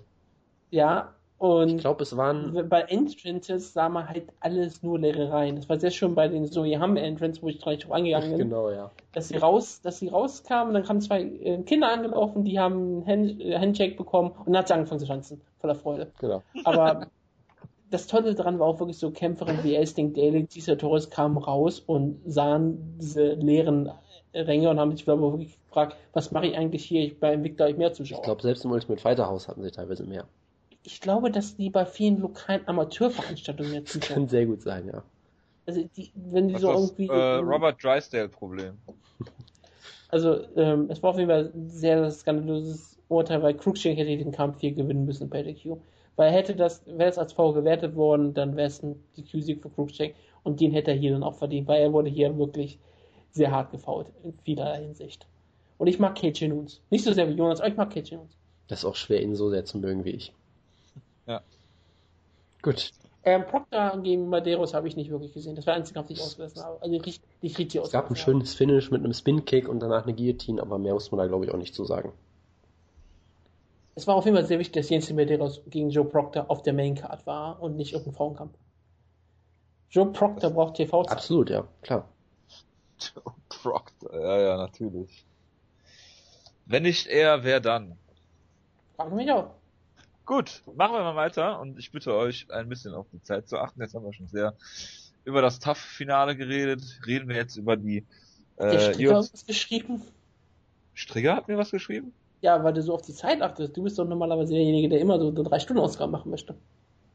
Ach so, nö, aber es ist schon spät am Tag. Schade, Strigger ist nicht mehr online, wir hätten ihn dazu holen können. Sai 90 hat gestern eine Stunde 50 getaped. Das ist äh, skandalös. Also bitte jetzt nicht hier künstlich in die Länge ziehen alles. Also das würde ich niemals tun. Außerdem, wenn es zu besprechen gibt, bin ich auch gerne bereit, länger über Sachen zu reden. Apropos lang. Julian Santos gegen äh, Stipe Miocic ging, äh, in, äh, ging über fünf Runden. Und ich muss ja sagen, ähm, Stipe Miocic hat sich hier gut verkauft. Ähm, ich habe nicht damit gerechnet, dass er ähm, in der Lage ist, äh, JDS in dieser Form vor sich herzutreiben sozusagen. Er hat so ein bisschen fand ich die Ken Velasquez Taktik angewendet und hat ihn immer wieder mit Schle äh, also er hat er hat äh, auf jeden Fall wesentlich mehr äh, Kombination gezeigt als JDS, was ich ja schon immer äh, überragend finde. Ähm, hat JDS immer am Käfig gestellt, hat immer Takedowns versucht, hat sie nicht bekommen. Er hat ja auch die äh, äh, Takedown Defense äh, aus der Hölle, ja, Jonas. War, sehe ich mich JDS. vollkommen bestätigt übrigens. Ja, natürlich. Ähm, er hat ihn immer wieder am Käfig gestellt, äh, hat im Clinch gehabt, die ersten beiden Runden, glaube ich, sogar gewonnen. Äh, für mich zumindest, so- soweit ich mich noch erinnern kann. Ähm, und JDS sah eigentlich ziemlich schrecklich aus, fi- finde ich jetzt. Äh, hat überhaupt keine, das, was ihn immer stark gemacht hat eigentlich in seinen Kämpfen, äh, diese Geschwindigkeit, diese schnelle Boxen, diese Kombination, die er geschlagen hat, nichts, nichts ohne Vorbereitung äh, sozusagen. Ähm, das ist sehr, sehr leicht ausrechenbar, äh, irgendwie in letzter Zeit. Ich meine, jetzt sogar Mark-Hand-Kampf hat der Mark Hunt äh, auch nur mit so wilden Schwingern, so komischen Aktionen getroffen, ähm, was mich jetzt eigentlich gar nicht mehr an diesen äh, JDS erinnert, den es früher gab. Ähm, ich denke an den Kampf, äh, diesen schönen Uppercut zum Beispiel gegen äh, Fabrice Verdum oder äh, wie er Roy Nelson halt mit, mit seiner Technik und seiner Geschwindigkeit da vor sich hergetrieben hat. Es war jetzt gar nicht mehr so der Fall. Die dritte Runde hat JDS dennoch dann, äh, falls ich mich noch richtig erinnern kann, ähm, gewonnen. Und die, an die letzten beiden Runden habe ich nicht mehr wirklich Erinnerungen. Ähm, muss dazu sagen, dass beide ziemlich kaputt waren am Ende. Ähm, und äh, ja, Stipe hat sich hier dann auch gut verkauft. Ähm, ich muss mal das, wir können gleich mal auf das Media Scoring eingehen. Ich weiß jetzt nicht, wie ihr den Kampf gescored habt, falls ihr ihn gescored habt. Ähm, ich denke, von meinem Dafürhalten, von meinem Gefühl einfach her, ähm, ist eine, äh, ja, ist eine 48, 47 für beide eigentlich okay. Man kann es natürlich auch einen Draw geben, das ist natürlich immer die einfache Lösung. Ja, das ist natürlich die Version, wo man sich am leichtesten dann rausreden kann. Also ich glaube, was schon passiert ist, dass halt äh, sehr wenig Leute Stipe überhaupt eine Chance gegeben haben und deswegen man vielleicht seine Leistung auch ein bisschen überbewertet. Das kann durchaus passieren. Da haben wir öfter schon mal drüber geredet mit, äh, Haben wir Stipe eine Chance Mit- gegeben? Ich weiß äh, nicht. Mit nein, Alexander Gustafsson war genau, das. und mit, mit Jogan gegen Machida und solchen Kämpfen. Das kann durchaus passieren, wenn es einen klaren Favoriten gibt, der dann doch nicht so gut aussieht. Aber auf jeden Fall war es ein sehr enger Kampf, das kann man so oder so festhalten. Ähm, 49, 46 ist vielleicht ein bisschen komisch, aber selbst da, wenn die Runden eng sind, da müsste ich den Kampf nochmal für gucken, aber es kam mir jetzt auch nicht komplett absurd vor. Unbedingt. Also wenn ich, wenn ich mir das, wenn ich mir das Fanscoring so angucke, dann hatten äh, Miocic äh, relativ klar die ersten beiden Runden 75 und äh, 96 Prozent. Die äh, dritte Runde äh, 98 Prozent bei Dos Santos, äh, die vierte dann 86 Prozent bei Dos Santos und die letzte dann nochmal 72 Prozent bei Dos Santos. Von daher kann man das natürlich so so sehen, denke ich. Mediascores sind sehr sehr unterschiedlich gewesen. Es haben fünf Leute Miocic vorne. Es haben 2, 4, 6, 8, 9 Leute Dos Santos vorne mit äh, 48, 47. Es gibt Dallas Winston von Bloody Elbow, der hat den Kampf 49, 49. Und zwei Leute haben ihn 49, 47 für Dos Santos. Ja, also ich glaube, man kann sich über alles nicht so wirklich beschweren. Äh, was ich halt sagen muss, es war ein ziemlich guter Kampf. Du hast gesehen, ähm, natürlich sind sie müde geworden, gerade Stipe auch in Runde 5, aber sie sind gerade für Heavyweights trotzdem unfassbares Tempo gegangen über diese Zeit, haben unfassbar viel geschlagen, haben sich unfassbar verprügelt und in der Hinsicht war es sicherlich ein sehr guter Kampf. Äh, aber ich muss sagen, ich war, ich war trotzdem irgendwie enttäuscht einfach, weil ich halt Riesenfan von JDS bin und ich fand seine Leistung im Kampf halt wirklich nicht besonders gut. Und vor allem habe ich halt das Gefühl, dass er irgendwie nichts gelernt hat aus den Kampfkämpfen gegen Ken Velasquez und sich irgendwie nicht mehr verbessert scheinbar. Das hat mich irgendwie schon so ein bisschen geärgert, weil ich meine, ähm, im ersten Kampf gegen Ken Velasquez, im zweiten Kampf gegen Ken Velasquez natürlich, ist genau das ja immer passiert. Es gab Takedown-Versuche, er wurde mit dem Rücken gegen den Käfig gedrückt und hat halt, wie gesagt, die Takedown-Defense von ihm ist nicht unbedingt das Problem. Das Problem ist, dass er, wenn er am Käfig ist, dann ist er unfassbar einfach zu treffen. Dann nimmt er immer die Hände runter und zirkelt nicht vernünftig raus und so weiter und so fort und hat, kann irgendwie die, die Distanz scheinbar nicht einschätzen, weil er stand ja teilweise am Käfig, hat einfach die Hände runtergenommen, weil er scheinbar dachte, dass Miocic ihn nicht treffen kann. Der hat ihn einfach voll eine verpasst. Also es war irgendwie sehr komisch. Vielleicht wollte er ihn hypnotisieren. Das kann natürlich sehr, sehr gut sein, ja. Nee, also das waren genau die Sachen, wegen denen er den ersten Kampf gegen Ken Velasquez verloren hat. Dann hat man das in, in dem Sieg gegen Markant ja auch so ein bisschen gesehen. Da wurde er auch ein paar Mal am Käfig gestellt hatte aber zumindest da ein paar Verbesserungen, hat ja ein paar, ein paar mehr Kicks gezeigt, hat, wie gesagt, man kann im Spin-Kick ausgenockt und so weiter. Äh, dann hat zu den zweiten Kampf gegen Velasquez wieder genau das gleiche. Und jetzt wieder. Und ich meine, er war jetzt über ein Jahr weg vom Fenster. Er war ja auch, soweit ich weiß, nicht schwer verletzt. Also klar, er musste sich erstmal von diesem unfassbar äh, schlimmen Kampf gegen Kane erholen und hatte danach, glaube ich, eine Handverletzung. Ähm, aber ich meine, er hat das Gym gewechselt, ist zu Nova Uniao gegangen wenn ich an Nova Uniao denke, denke ich immer an Aldo und Barao und wie zum Beispiel auch Kicks benutzen und generell, dass halt Peter Neres eigentlich einen äh, Ruf weg hat als sehr guter Stratege und so weiter und so fort. Deshalb hatte ich halt. Sehr guter Weightcutter. Ja, das eben nicht, aber das ist bei JDS jetzt auch nicht so das große Problem, würde ich behaupten. Er hat das Gewicht nicht gemacht, Schwergewicht, würde ich mir sorgen. Das äh, auf jeden Fall, ja. Nee. Auf einmal 30 Pfund zugelegt. Genau, und deshalb, ich dachte halt, vielleicht dadurch, dass er wieder gegen Kane verloren hat und diesmal im Prinzip noch deutlicher und dass er jetzt eine lange Auszeit hat und das Gym wechselt, ich hatte mir gedacht, dass er vielleicht einfach auch ein bisschen sich neu erfinden will, dass er vielleicht ein paar, paar mehr Kicks einbaut, äh, an seinem Boxen ein bisschen arbeitet, an seiner Beinarbeit und so weiter und so fort, aber es ist halt irgendwie nichts davon passiert. Es gab ja scheinbar auch Gerüchte, dass er irgendwie eine Knieverletzung hatte, das kann das vielleicht erklären, weiß ich nicht, aber ich fand es in der Hinsicht trotzdem enttäuschend. Und gerade nach diesen beiden Kämpfen gegen Ken Velasquez, wo er mehr eingesteckt hat als manche Leute in der ganzen Karriere gefühlt, hat mir der Kampf irgendwie nicht wirklich Spaß gemacht, wenn er wieder auf den Deckel gekriegt hat. Da habe ich mir schon ziemliche Sorgen gemacht, weil er ist unfassbar hart im Nehmen und ich weiß nicht, ob das unbedingt eine gute Sache ist, weil äh, der hat schon wieder extrem viel eingesteckt. Nach dem Kampf konnte man ihn kaum noch erkennen. Es war irgendwie alles kaputt in seinem Gesicht und unter dem Gesichtspunkt hat mir der Kampf ehrlich gesagt nicht so wirklich viel Spaß gemacht. Wie wird jetzt das Re-Re-Rematch laufen? Kane gegen JDS 4 oder was? Ja, weil es ist seit 2011, seit November 2000 hat er gegen Kai Velasquez gekämpft, dann ein Sieg gegen Frank Mir, dann wieder gegen Kai Velasquez, Sieg gegen Makan, dann wieder gegen Velasquez, Sieg gegen Steven Miosic, er muss gegen Velasquez kämpfen. Ich will es nicht, absolut nicht sehen, aber naja, mal schauen. Aber du kannst es auch nicht ausschließen. Nee, du kannst es nicht ausschließen, das ist richtig. Wenn nicht Brock Lesnar nicht zurückkommt, kannst du es nicht ausschließen. Ja. Oder kriegen wir jetzt den Kampf, den wir immer sehen wollten, Junior Sanders gegen Alistair Overeem? Ich wollte es gerade ansprechen. Jonas, kriegen wir den Kampf jetzt? Ähm, da würde ich aktuell sogar drauf tippen, glaube ich, ja, weil du kannst ihm jetzt noch nicht den Titelkampf geben, gerade weil Verdun ja auch noch wartet. Was natürlich auch eine Möglichkeit wäre, ist vielleicht, vielleicht sogar das Verdun gegen Dos Santos Rematch, wenn Cain Velasquez länger ausfällt, eventuell auch das um den Interim-Titel. Der dann der echte Titel ist? Irgendwie so, ja, das könnte auch noch sein, aber wenn äh, es jetzt Verdun gegen Velasquez irgendwann gibt, dann braucht JDS auf jeden Fall noch einen Kampf, weil nach dem Kampf kann es ihm eigentlich, eigentlich keinen Titelkampf geben. Gar und dann Fall. würde. Hast du ja eigentlich mal gemerkt, was das Schlimmste wäre, was die UFC passieren könnte? Entschuldigung, dass ich unterbreche. Nein. Stell dir wirklich vor, kein Velasquez ist länger verletzt, ne? Ja. Es gibt Verdun gegen Dos Santos. Ja. Dos Santos gewinnt. ja, das wäre. Keinem kommt zurück. Ja, das wäre auf jeden Fall. Ja. Also ich, Overeem würde sich natürlich anmieten. Sie haben ja schon so ein bisschen eine Fehde. Du kannst das immer noch bestimmt sehr gut vermarkten. Ich könnte, würde natürlich auch vor, vorschließen, äh, vorschlagen, einfach stellt mal die beiden besten Boxer im Heavyweight gegeneinander und stellt ihn ja. gegen Matt Mitchell natürlich, weil scheiß drauf, ist Heavyweight, warum eigentlich nicht? Oder stell ihn gegen Alexei Oleinik, oder es ist Heavyweight, du kannst da irgendwas machen. Ist doch vollkommen Ja, egal. Was macht Andrea Lowski? Äh, ist Top 10 Heavyweight, das könntest du auch noch machen, ja. Ach ja, herrlich, herrlich, herrlich. Nee, also äh, mir hat dieser Kampf eigentlich äh, vor allen Dingen gezeigt, wie wie weit die Heavyweight Division hinter Kane Velasquez ist.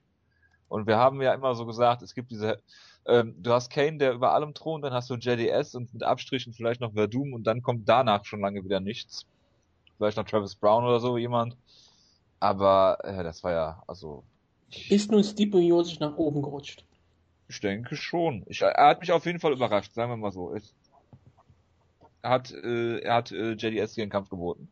Das hätte ich nicht so erwartet in der Ja, Form. also ich, ich glaube, man kann auch durchaus gleichzeitig von JDS enttäuscht sein und trotzdem von Stipe Miocic beeindruckt sein. Das kann, Ja, kann durchaus, also ich möchte jetzt auch nicht nur JDS unterm Bus werfen, Du weil darfst niemals im Internet zwei Nein, nein, Seiten. Weil Miocic, du musst immer ähm, radikal nur eine Seite Miocic hat mich hier auf jeden Fall beeindruckt. Das muss man auch nochmal festhalten. Genau. Und er hatte keine Kroatenhose an, oder? Ich glaube nicht, nee.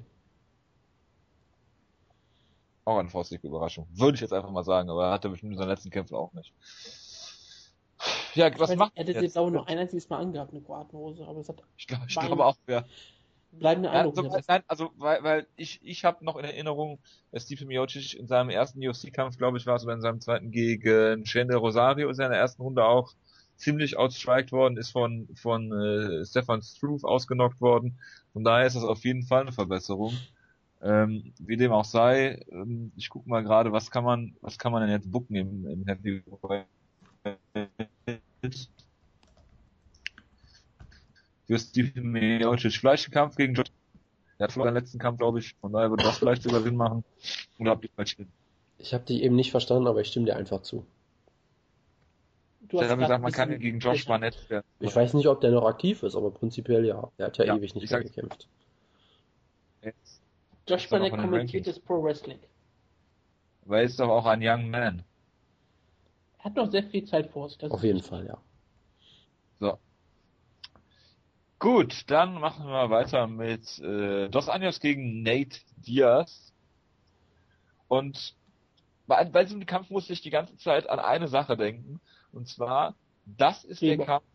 Bitte? An Rehbock. Ja, nein.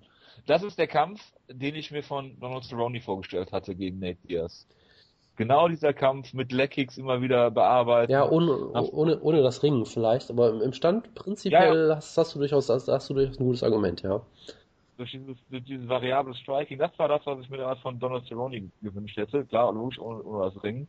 Ähm, ja, Nate Diaz, äh, also in der Form bringt er der UFC jetzt auch nicht, nicht wirklich weiter. Äh, es war ja von, von vorne bis hinten relativ verkorkst, was Nate Diaz sich die ganze Woche über geleistet hat.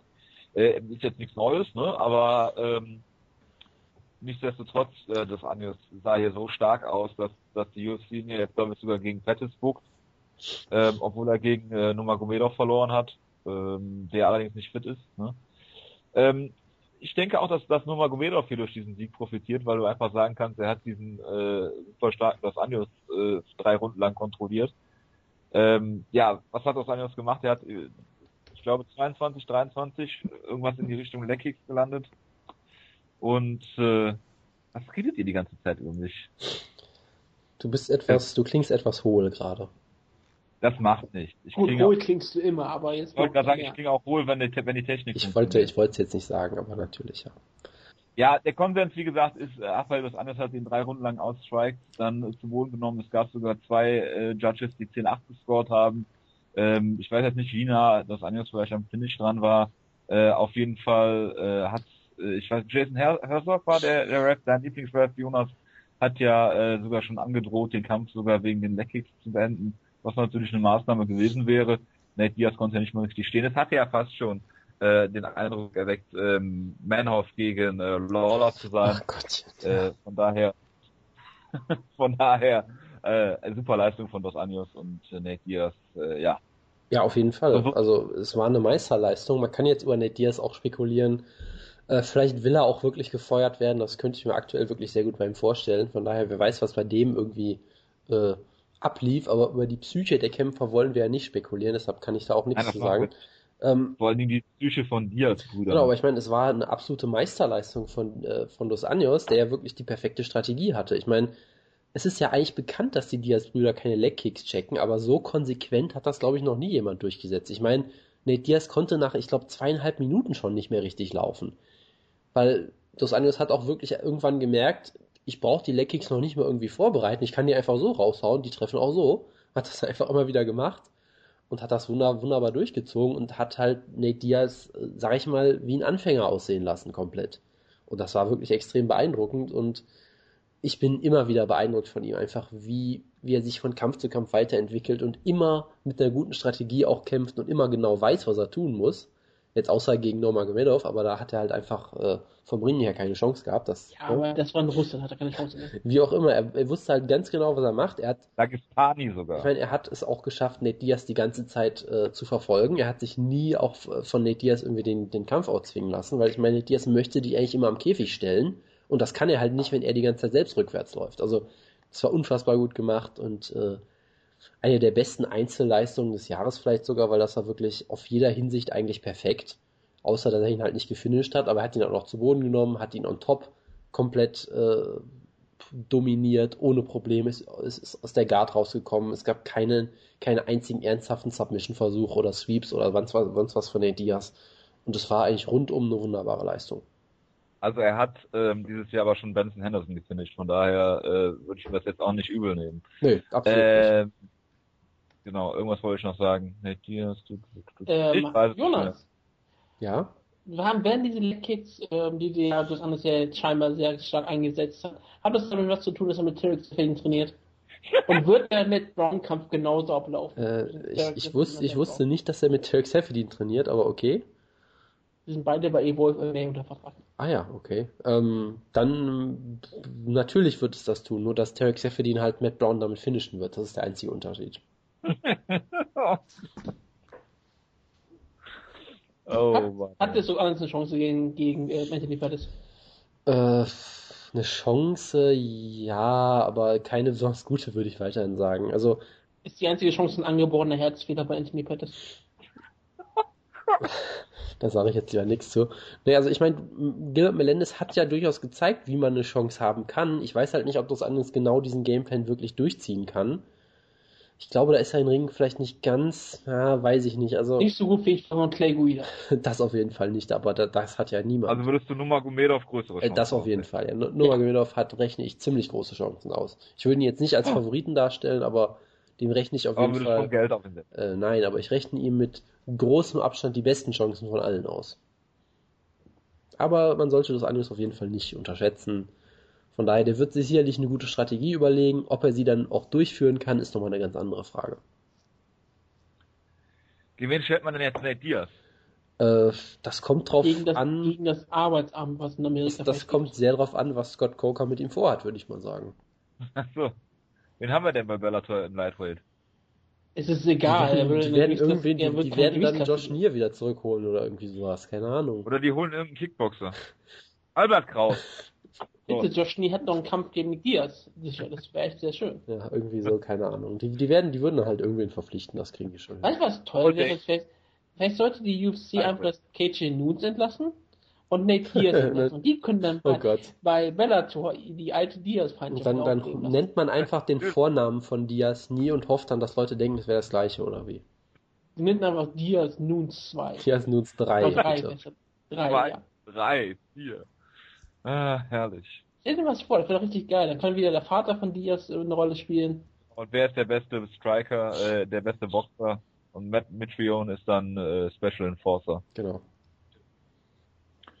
Gut, machen wir mal weiter mit äh, Albert Kraus ist ein gutes Stichwort. Zwei holländische Striker.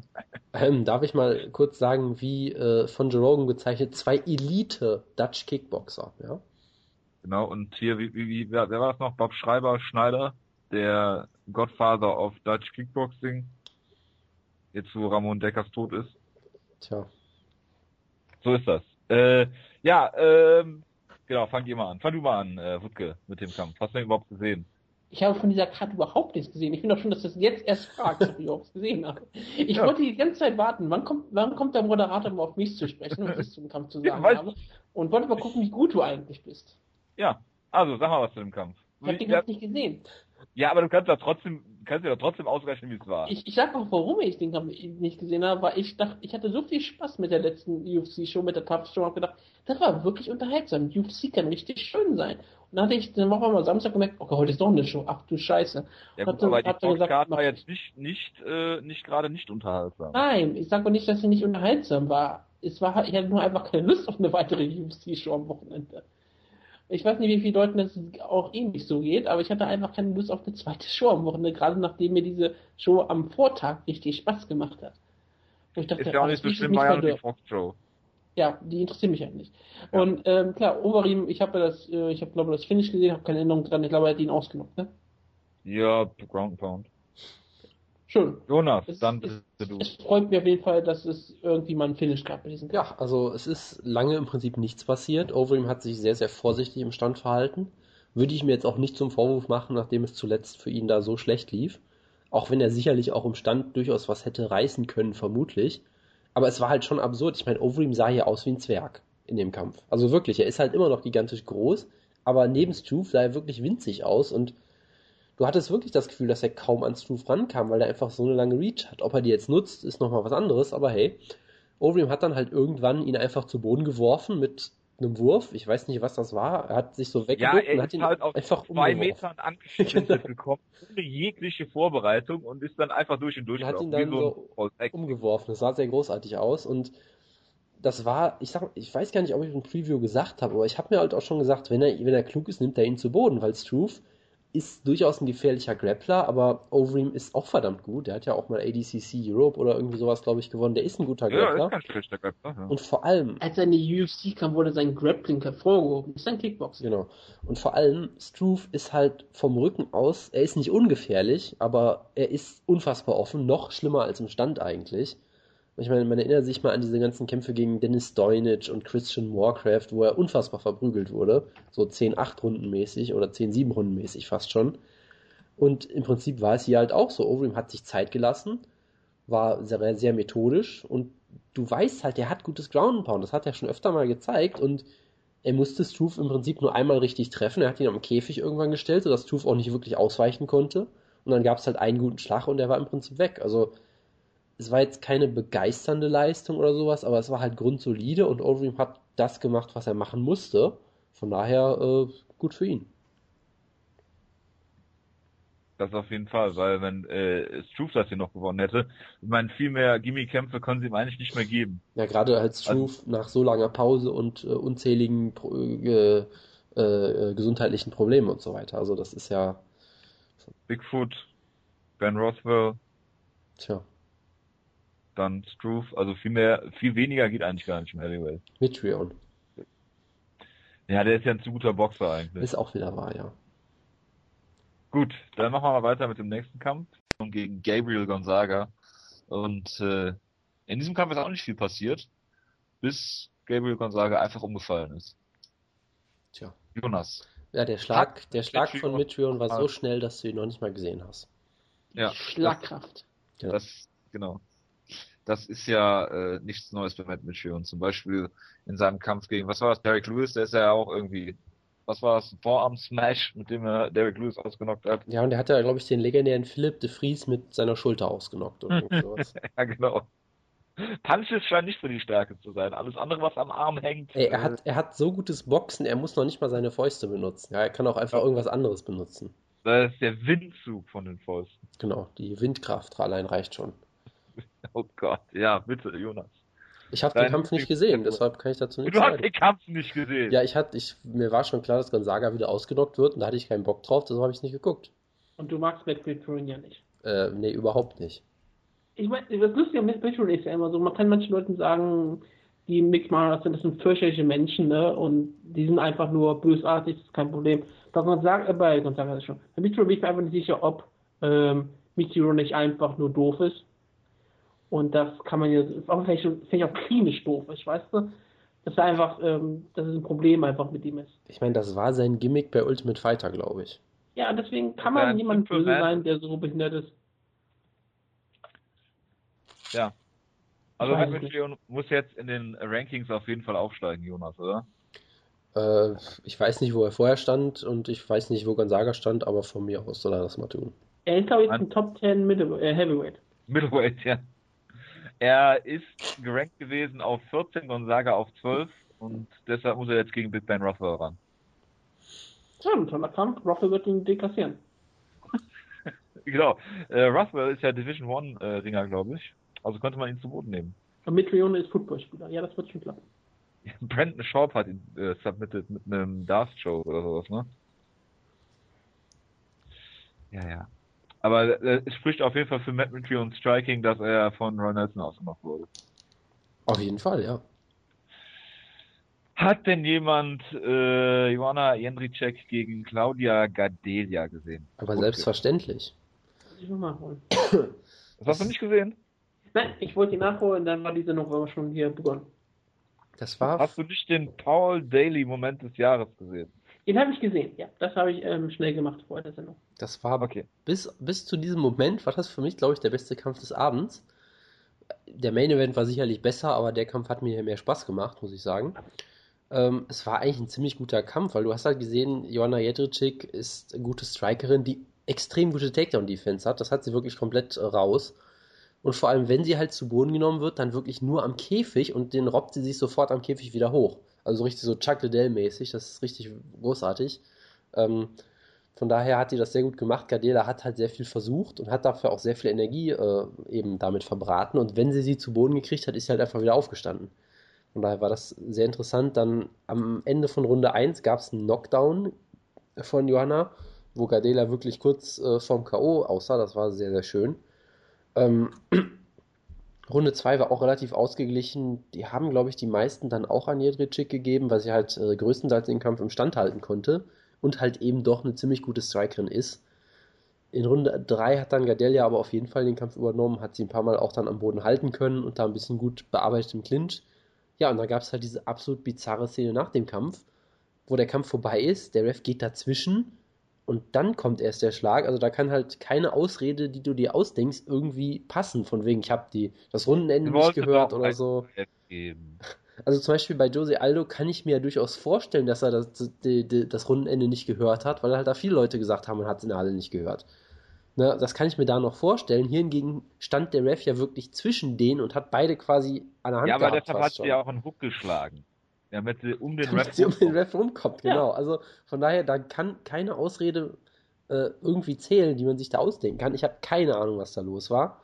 Ein schwarzes Loch hat sich geöffnet vor dem Ring stand. Der hat nicht gesehen, dass er nicht überhaupt da stand. Die, die eine Sache, die man fürs Protokoll vielleicht erwähnen sollte, äh, Joanna kämpft auch ziemlich unsauber teilweise. Also hat auch grundsätzlich immer die Finger im Gesicht von der Gegnerin gehabt, in jeder Situation.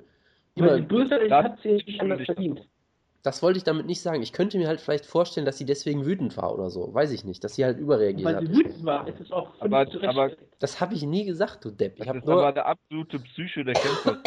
das ist vollkommen richtig. Ja, das Ich tue ich ja auch. Also ich finde das wirklich in Ordnung, dass du dir solche Fouls richtig stellen willst. Es Jonas. gab dann halt auch noch einen Headbutt, einen unabsichtlichen, deshalb hat Gardelle auch noch ziemlich geblutet. Ich weiß es nicht. Die ist sie hat rot gesehen und ist dann irgendwie So wie ausgerastet. Ich Thiago hab, Silva den einen Tag. Das ist doch alles kein Problem. Alter, du klingst gerade wirklich, als wärst du aus irgendeiner Mine oder so. Das ist echt furchtbar. Das klingt gerade so, wie ich mich gerade vorgestellt habe. Ja, es ist echt schlimm. Ähm, Ich höre aus der Mine, das ist für mich kein Problem. gut, dann, dann ist ja wunderbar. Also von daher, ich, ich will überhaupt nicht versuchen, das irgendwie schön zu reden. Es hat mich Doch. halt, nein, eigentlich nicht. Es hat mich halt sehr geärgert, Du weil ich, versuchst es, du schaffst es nur nicht. Von mir aus auch so, ja. Mich hat's halt geärgert, weil ich eigentlich sehr großer Fan von ihr bin und sie auch in dem Kampf vorne gesehen habe, wie glaube ich die meisten Leute eigentlich. Aber äh, das Fazit ist halt von allen im Prinzip, die meisten hatten Gardela halt 2 zu 1 vorne, Sie haben, haben aber auch gesagt, der Kampf war eng, das ist jetzt keine Robbery oder sowas und vor allem gönne ich es ihr eh nicht, den Sieg zu bekommen nach der Aktion und dem kann ich mich eigentlich nur anschließen, weil äh, ja, ich habe keine Ahnung, wie man bei sowas vorgehen soll. Ich meine, Paul Daly hat man Ganz direkt rausgeschmissen. Feuern, Ja, also feuern, bei Invicta ein paar Kämpfe machen, das mal wiederholen. im Prinzip müsste man das eigentlich machen, ja. Also es war extrem dämlich und ich weiß immer Ja, nicht. aber du kannst dich ja nicht hinstellen und sagst, sie hat dich entschuldigt. ich habe ich auch nie gesagt. Ja, das, ja, schon. Nö. Du hast Ausreden gesucht, ja? Ja, okay, dann sage ich einfach, Verständnis gegeben. dann sage ich Und einfach du hast nichts die mehr zu dem Opferrolle vertauscht, ja, ja? Dann sagst du, äh, Claudia Gadelia kämpft auf jeden Fall heute Abend. Ja, klar. Und Nate Marquardt wird nie wieder in der UFC kämpfen. Gut, dann machst, musst du mal, oder darfst du, äh, äh Jedelcheck kriegt jetzt, glaube ich, einen Title Shot, ne? Wahrscheinlich. Was Ich meine, Gadelia war sicherlich die inoffizielle Number One Contenderin. Ja, aber sie sa äh, äh, aber hier, Jedelcheck saß auch neben Dana White. Das ist eigentlich immer eine- ein klares Zeichen dafür, dass du einen Title Shot bekommst. Ja, bestimmt. Aber der, er hat nicht offiziell so gesagt, dass sie jetzt Touchdown bekommen. Ja, aber selbst, Höchstwahrscheinlich. aber selbst wenn er es offiziell sagt, heißt das ja nicht. Das ist richtig. Es gibt noch auf jeden Fall, die darauf warten. Also, Aber ich hab Swanson heute noch drauf. Ähm, ja, John Moraga gegen Willie Gates. Ja, was da erwähnenswert ist, es gab einen Low Blow, mal wieder, bei einer sehr unsauberen Show. Ähm, Moraga hat sich beschwert, der Ref hat gesagt, Jason Herzog war es, habe ich nicht gesehen, ihr müsst weiterkämpfen, was ja auch im Prinzip richtig Was, ist. du, was Ja. du natürlich wieder abgefeiert hast bei Jason Herzog. Äh, nö, aber wenn er es wenn er's halt wirklich nicht gesehen hat, ne, also diese Regelung, Da- da- dass, dass Refs dann, sehen, wenn er ein guter Ref ist. das ist sicherlich richtig, ja, aber die Regelung, dass Refs sagen, habe ich nicht gesehen und sich dann doch überreden lassen, den Kampf zu stoppen, das geht halt eigentlich auch nicht. Also es ist halt so oder so, egal wie du es machst, ist es im Prinzip scheiße. Und dann hat er halt gesagt, ich habe nichts gesehen, kämpft weiter. Da hat John Moraga sich daraufhin zu ihm umgedreht und weiter mit ihm geredet und Willie Gates hat sich gesagt, ja okay, dann hau ich ihm einfach eine rein und hat ihn zu Boden geschlagen und danach fast gefinisht. Und es gab dann einen riesen Aufruhr, es gab auch einen Posting im Ja, aber da Cyborg. kannst du Willie Gates jetzt ja aber keinen Vorwurf draus machen. Ja, da wollte ich ja gerade drauf hinaus. Es gab ja ein Posting im Cyborg, dass das irgendwie noch eine größere asoziale Aktion gewesen wäre als das von Gadelia, wo ich halt sage, nee, absolut überhaupt nicht. Das, was Gadelia gemacht hat, ist halt Körperverletzung, weil der Kampf vorbei war. Und Ja. was Willie Gates halt gemacht hat, ist genau das, was in den Regeln steht. Es ist jetzt halt nicht die äh, schöne Schule, es ist jetzt so ein bisschen die Floyd Mayweather äh, Aktion, wie damals gegen Vitor. Ortiz. Ähm, aber wenn der Ref halt sagt, kämpf, dann kämpfst du halt. Da kannst du ihm keinen Vorwurf draus machen. Du kannst natürlich sagen, äh, das ist jetzt nicht das Netteste, was er hätte machen können, aber es ist halt ein Kampf in einem gottverdammten Käfig. Also von daher, äh, im Prinzip hat er sich nicht zu Schulden kommen lassen. Der Fehler lag halt bei Moraga, dass er aufgehört hat zu kämpfen, obwohl der Kampf nicht unterbrochen war. Und letztendlich, es war trotzdem schön, weil dadurch war richtig Stimmung in der Halle, weil es war irgendwie die Heimatstadt von Moraga und natürlich haben alle ihn ausgebuht, den guten Herrn Gates. Und dann hat Moraga noch ein Comeback gemacht und ihn noch gefinisht und alle haben sich gefreut. Also es war eine ganz lustige Mini-Story. So ein bisschen äh, Hughes gegen Trick 2 nur über drei Runden gezogen quasi. Willst du einen Willie Gates Keeper-Witz machen? Nein. Gut. Dann. Gut, dann mache ich den Wheelie Gatekeeper.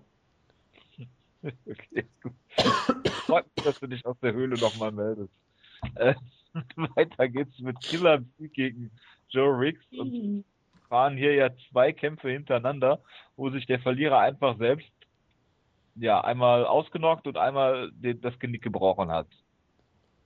Bitte. Was, was, ich habe den Kampf auch nur mit einem Auge verfolgt. Ben Saunders gegen äh, Joe Riggs. Ja, also Joe Riggs hat einen Takedown geholt und Ben Saunders ist auf dem, also es war ein Slam und Ben Saunders ist quasi von der Matte wieder hoch äh, gehopst etwas und ist dann irgendwie Joe Riggs an den Kopf geknallt mit der Hüfte und hat sich Joe Riggs irgendwas im Nacken gezerrt oder irgendwas, ge irgendwas auf jeden Fall hat er auf einmal kein Gefühl mehr im Arm gehabt und dann hat äh, Ben Saunders einen, äh, einen Rubber Guard angesetzt und war garantiert dabei, den zweiten Omoplata am Stück Das hat er doch gesagt, er wollte wieder einen Genau. Omoplata zeigen. Und das Tolle war halt wirklich, aus dem ersten Camera-Angle hast du es halt wirklich nicht gesehen, weil er hat dann einfach getappt und du dachtest so, äh, hat er jetzt zu einer Rubber Guard getappt? Und ich habe in dem Moment wirklich gedacht, jawohl, äh, Ben Saunders hat wirklich einen Omoplata geholt mit dem anderen Arm, den du, mit dem anderen Arm, den du gerade nicht sehen kannst. Aber es, ja, aber es war einfach wirklich eine Rubber Guard. Und Du hast gefragt, ist das jetzt eine Monoplata? hm, Genau, eine Monoplata. Äh, von daher, es war halt so ein bisschen blöde das Ende. Ich hätte mich auch sehr auf den Kampf gefreut, weil halt irgendwas Unterhaltsames wäre auf jeden Fall sonst noch passiert. So war es halt einfach nur merkwürdig. Ähm. Die Frage ist jetzt, und das kann ich, eigentlich ist der Wutke der richtige Ansprechpartner dafür, obwohl er Kampf nicht gesehen hat. Wutke, würdest du sagen, dass Joe Riggs Masochist ist, weil er eigentlich nur sich privat und auch geschäftlich selbst Schmerzen zufügt? Ja, natürlich. Er hatte hier absichtlich ins Bein geschossen, wie glaube ich UFC mehr oder weniger gesagt haben soll. Ja. Und jetzt hat er sich absichtlich das Genick fast gebrochen, um den Bernd Troutman zu machen, hat es aber nicht geschafft, den Kampf noch zu Ende zu führen. Und er wäre dann fast absichtlich noch in der, in der Gomoplata gelandet. Oder in der Omoplata, besser gesagt. Und das Ja. ist eigentlich schon ziemlich beeindruckend. Ich meine, ich bin sowieso der Meinung, jeder, der ähm, MMA machen muss, muss ein bisschen masochistisch veranlagt sein. Oder sah es sich wandeln? Eins von beiden muss Äh, beides würde ich sagen. sein. Ich würde Je sagen, nachdem, auf jeden ja, Fall klar. beides. Je, je, je nachdem, wie Dominik Cruz wird ja nie getroffen. Genau. Aber der war jetzt drei Jahre lang verletzt mit einem kaputten Knie. Das Also, ist richtig, das ist tragisch. Hat ihm Ähm, vielleicht Joe Riggs zugefügt. Äh, zugefügt. Er wollte Rick ihm zeigen, wie so, wie so eine Waffe funktioniert und hat ihn dann erschossen. Das äh, könnte was sein. Ähm, nein, ähm, klar, das könnte natürlich der Fall sein. Es- Ich fand das auf jeden Fall, das finde ich auf jeden Fall sehr lustig. Was mir natürlich noch viel lustiger war, was Jonas sich sehr freute, weil ich in meiner Höhle hier wahrscheinlich ein paar Fackeln anbringen muss, war natürlich das Post-Fight-Interview mit Ben Killer B. Saunders, genau. der auch sagte, dass er das, das B für B steht ja für Bloody Elbow. Ja, er hat äh, Bloody Elbow einen Shoutout gegeben, wo er ja irgendwie seit Jahren schon postet. Seit seiner Bellator-Zeit hat er sich immer wieder gemeldet und gesagt, hey Leute, wie geht's euch? Und seitdem lieben ihn alle so. Und dann hat so, er noch, so wie äh, Tom Lawler auf Twitter. genau, und hat er noch den großartigen, So wie Sean McCorkle beim äh, Underground. genau, hat er noch den tollen äh, Troll-Account Super Carlo getweetet. Wie hat Dave Meltzer auch so schön gesagt, das ist der ähm, the UFC's least favorite Twitter Troll Account and also äh, 90s 90s Triple A. Version. Genau. Also ich vermute mal, dass es nicht der echte Super Carlo ist, sondern halt ein sehr merkwürdiger Troll-Account auf Twitter.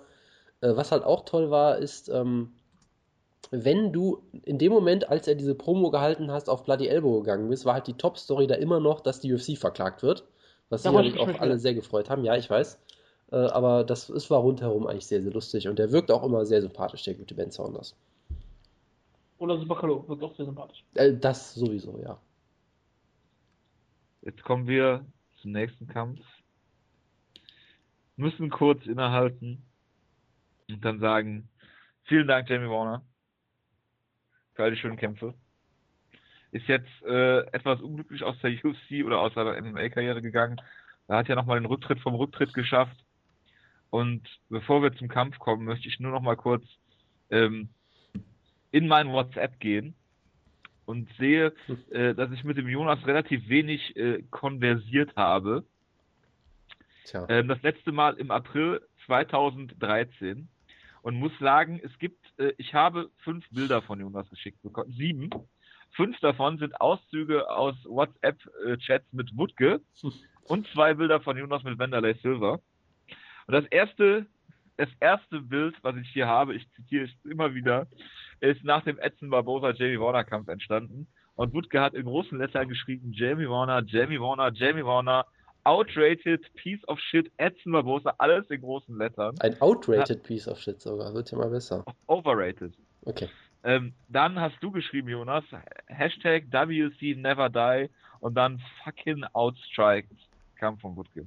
Hervorragend, oder? Ja, Ich bin so traurig.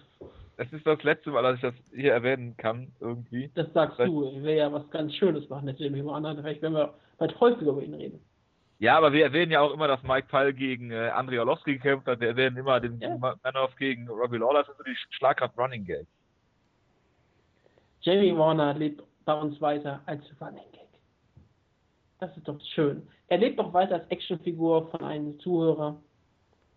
Das stimmt. Ja, wer, wer, hat, wer hat den. Warner nochmal bekommen?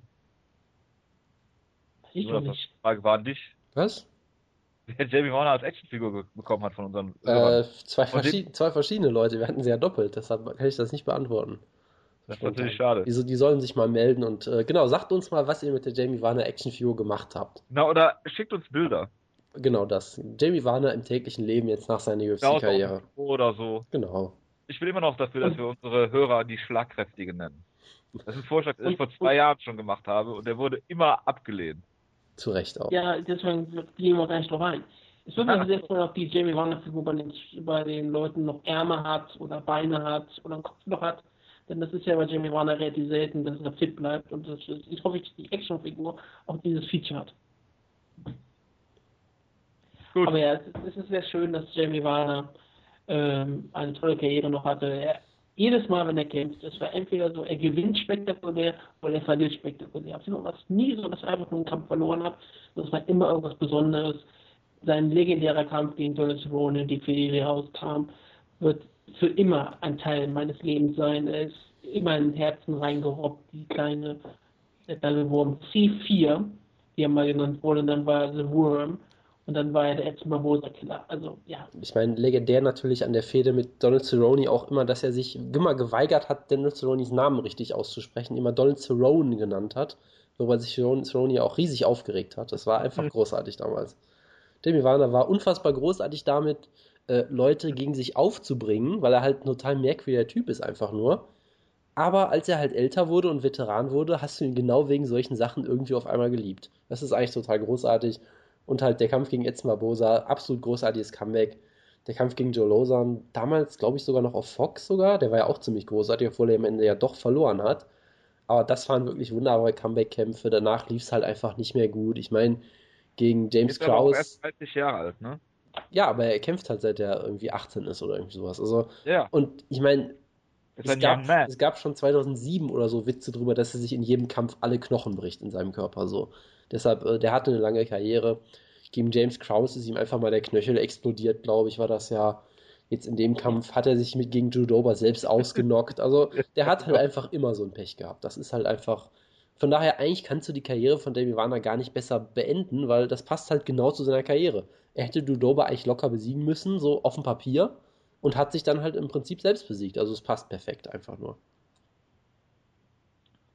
Wer ist eigentlich gerade Lineal äh, äh WC Lightweight Champion? Ist das auch äh, äh Anton, äh, äh, Anthony Pettis? Ja, äh, nee. Pettis gewann gegen Benson Henderson. Ja, hat er gegen ja. verloren. Und dann gehen wir Craig wieder von Gray Maynard, aber ne? Oh, ja, Gray Maynard hat verloren gegen. Frankie nee, gegen Frankie Edgar. Hat er verloren, das war nicht zu diesem Zeitpunkt. Ähm, da müsste man, ich, ich verfolge mal nach, ihr macht eine Sendung weiter. Genau, genau, hervorragend. Gut. Clay Guida hat gegen Benson Henderson verloren und der hat dann gegen Pettis verloren. Also ist Pettis wieder Champion. Äh, ja, müsste er sein. Also macht das Bild, was aktuell ist, Pettis bei Wikipedia total viel Sinn. Das was? Clay Guida hat doch nicht gegen Pettis verloren. Nein, gegen Bendo, damals auf, bei der ersten Fox-Show. Oh, ja, schon, wo er so durch die Gegend gesprungen ist. Genau, also das, beschreibt halt jeden Kampf von ihm, aber ja. ja, ja. Gut, ähm, das ist auch der letzte Kampf, den ich gesehen habe. Äh, von da an müsstest du weitermachen, Jonas, falls du noch irgendwas hast. Ähm, naja, ah den Ian äh, Entwistle-Kampf habe ich auch, beziehungsweise den Hiluk dann gesehen. Ja, es gab halt einen Hiluk. Nein, ich muss natürlich über Henry Sejudo reden, ausführlichst. Natürlich. Der Goldmedaillengewinner im Ring, was man nach dem Kampf nicht denken würde, weil er hat einfach Dustin Kimura über drei Runden lang komplett verprügelt im Stand und sah da wirklich ziemlich gut aus. Ich meine, Dustin Kimura ist jetzt kein Top-Kämpfer oder sowas, aber der ist zumindest nicht schlecht. Und Sejuro in seinem siebten Kampf hat ihn im Stand komplett auseinandergenommen, wirklich. Und ich fand, er sah hier extrem gut aus. Er hat auch so einen Striking-Stil, der sehr gut zu seinem Ring passt, weil er halt immer nach vorne rennt. Er zeigt halt teilweise wirklich ziemlich wilde Kombinationen und landet dann am Ende im Clinch oder sowas. Das heißt, äh, das passt auch eigentlich sehr gut zu so einem Ringer-Stil, dass du halt so mit, mit, mit, so einer wilden Kombination nach vorne rennst und dann kannst du echt direkt in so einen Double-Leg-Takedown oder so übergehen. Äh, hat er halt in dem Kampf nicht gemacht, weil er halt keine Lust hatte oder so. Ich weiß nicht warum. Er hat, glaube ich, einen Takedown mal versucht, den hat er auch nicht geschafft, aber auch da, vielleicht hat er dann auch nicht unbedingt mit voller mit voller Wucht es wirklich versucht, sondern einfach nur mal so einen Takedown versucht. Keine Ahnung, also da würde ich jetzt auch nicht zu viel reininterpretieren. Von daher, er sah hier richtig gut aus. Er sah hier auch wirklich mal wie ein richtiges Talent aus, was in seinen vorherigen Kämpfen nicht unbedingt immer der Fall war.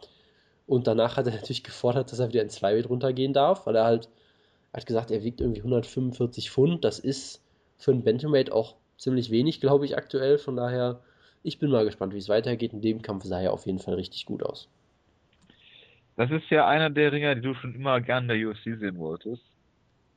Jetzt fehlen eigentlich nur noch Baba Jenkins und Steve Mocco.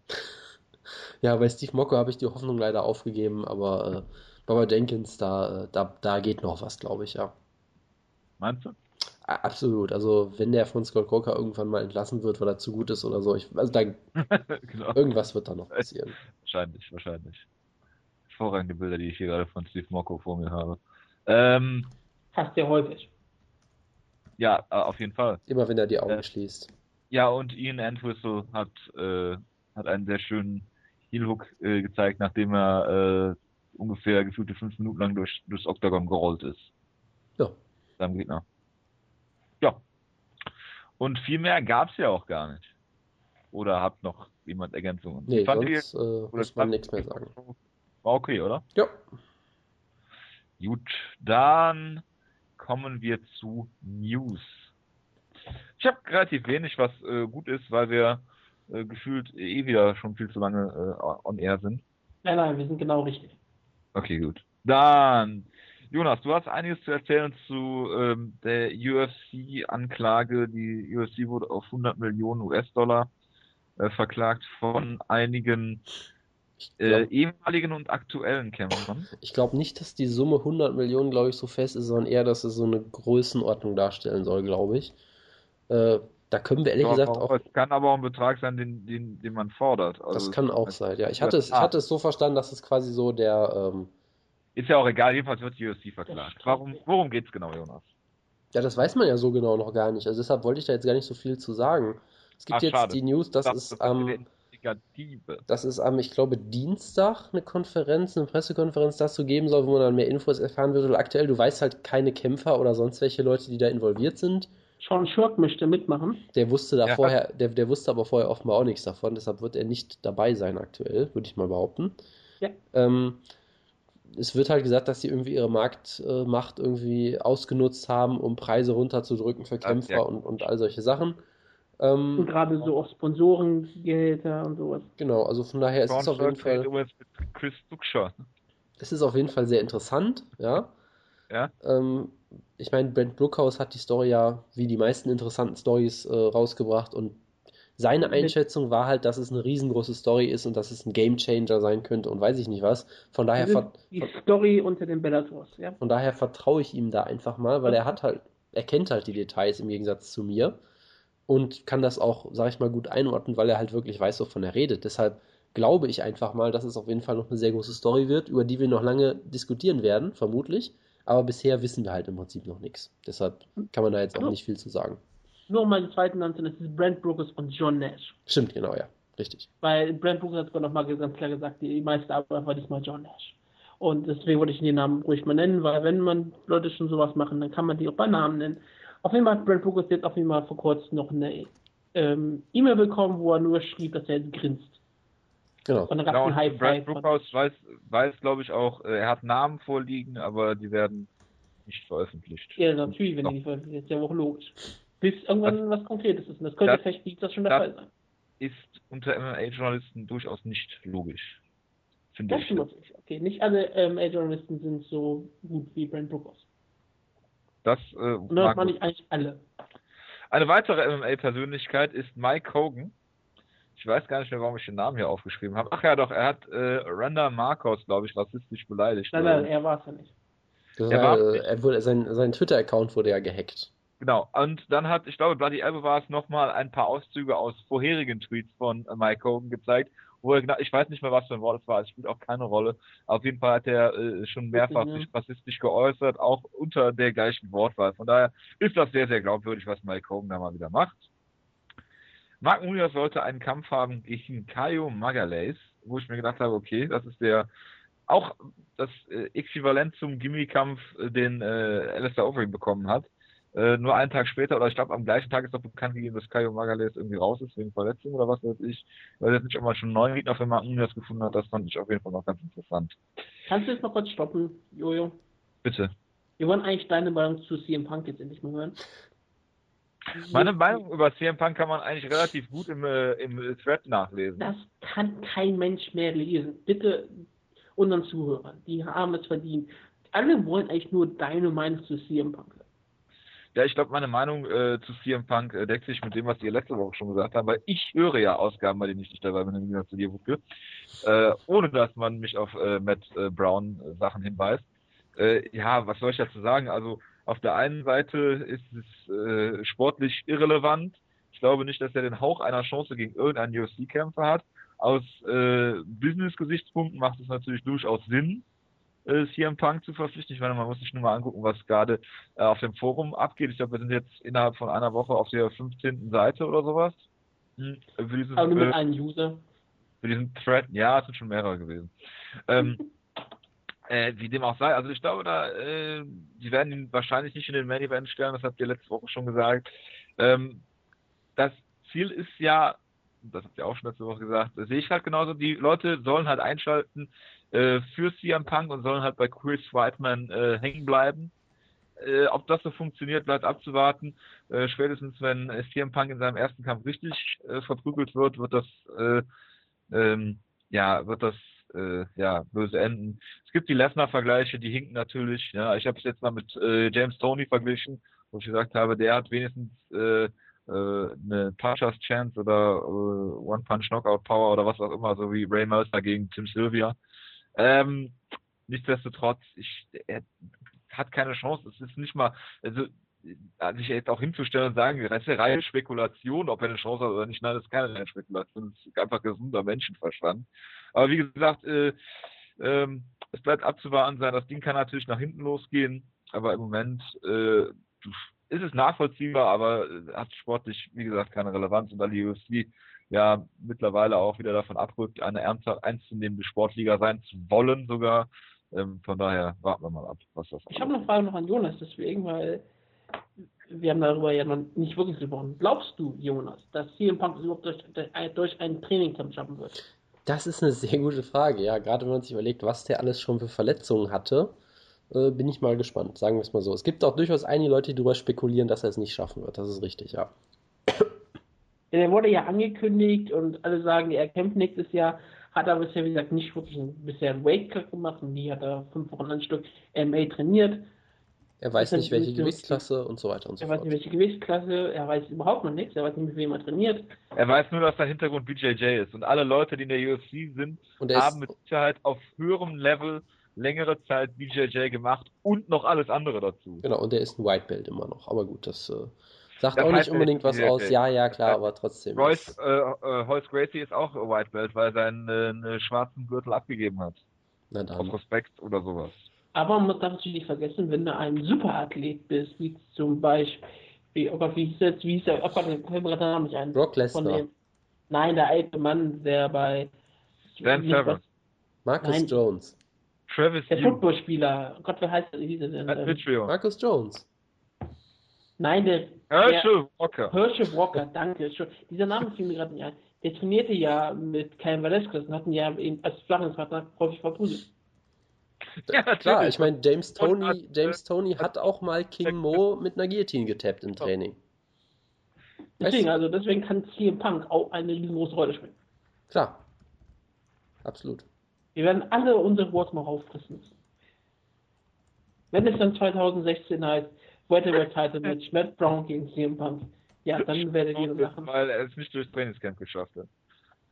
Ja, weil Matt Browns nicht durchs Trainingscamp gegen CM Punk schafft, das ist richtig. Ja. Dann gewinnt CM Punk den Titel per Default. genau. TK Retirement. Äh, ja. Weitere Neuigkeiten oder gibt es noch was zu CM Punk zu sagen? Wir werden jetzt, glaube ich, jede Woche äh, darüber reden, so wie wir seit Wochen schon über Conor McGregor reden. Conor McGregor hat was über CM Punk gesagt. Ich ja, weiß nicht, was. Ich wollte es nur weiß aber keiner was, ne? Nee. Leider wir nicht. Fallen darauf, wir fallen darauf die Clickbait nicht drauf ein. So erwähnen wir sowas ja nicht. Genau. Äh, Brad Pickett hat sich gedacht, gehe ich wieder zurück ins Bantamweight. Auch eine gute Idee. Glückwunsch dazu. Mehr möchte ich dazu eigentlich nicht sagen. Ach, hier steht Brandon Sharp. Jonas. Nein, ich habe den Podcast nicht gehört. Eigentlich hatte ich, ja, ich auch nicht. Ich will da auch nichts zu sagen. Warum willst du nichts dazu sagen? Weil ich den Wenn Podcast nicht gehört habe. Ich ja, aber warum nicht? Vernünftiges... Ich habe dich, ich hab also sowas verbales Fertigmachen nicht erregt. Nee, irgendwie nicht. Nur körperlich, wenn, wenn sich Leute selbst ausnocken. Aber wenn es eine weibliche Stimme gewesen wäre, die Brandon Shop so fertig gemacht hätte, wäre das angenehmer für dich gewesen. Es, Jojo Calderwood. Ich glaube Ja, wäre es schon mal ein Calderwood gewesen, die so auf ähm, Brandon Shop eingeregt hätte. Ich muss mal kurz weggehen. Ähm, was war das denn jetzt? ähm, ja, ich, ich glaube, es wäre von jedem, von, von, fast jeder Person wäre es für mich angenehmer gewesen, als wenn es jetzt Rogan gewesen wäre, ja. Ja, aber er hat ja gesagt, gesagt ja, bitte. Nein, mach du.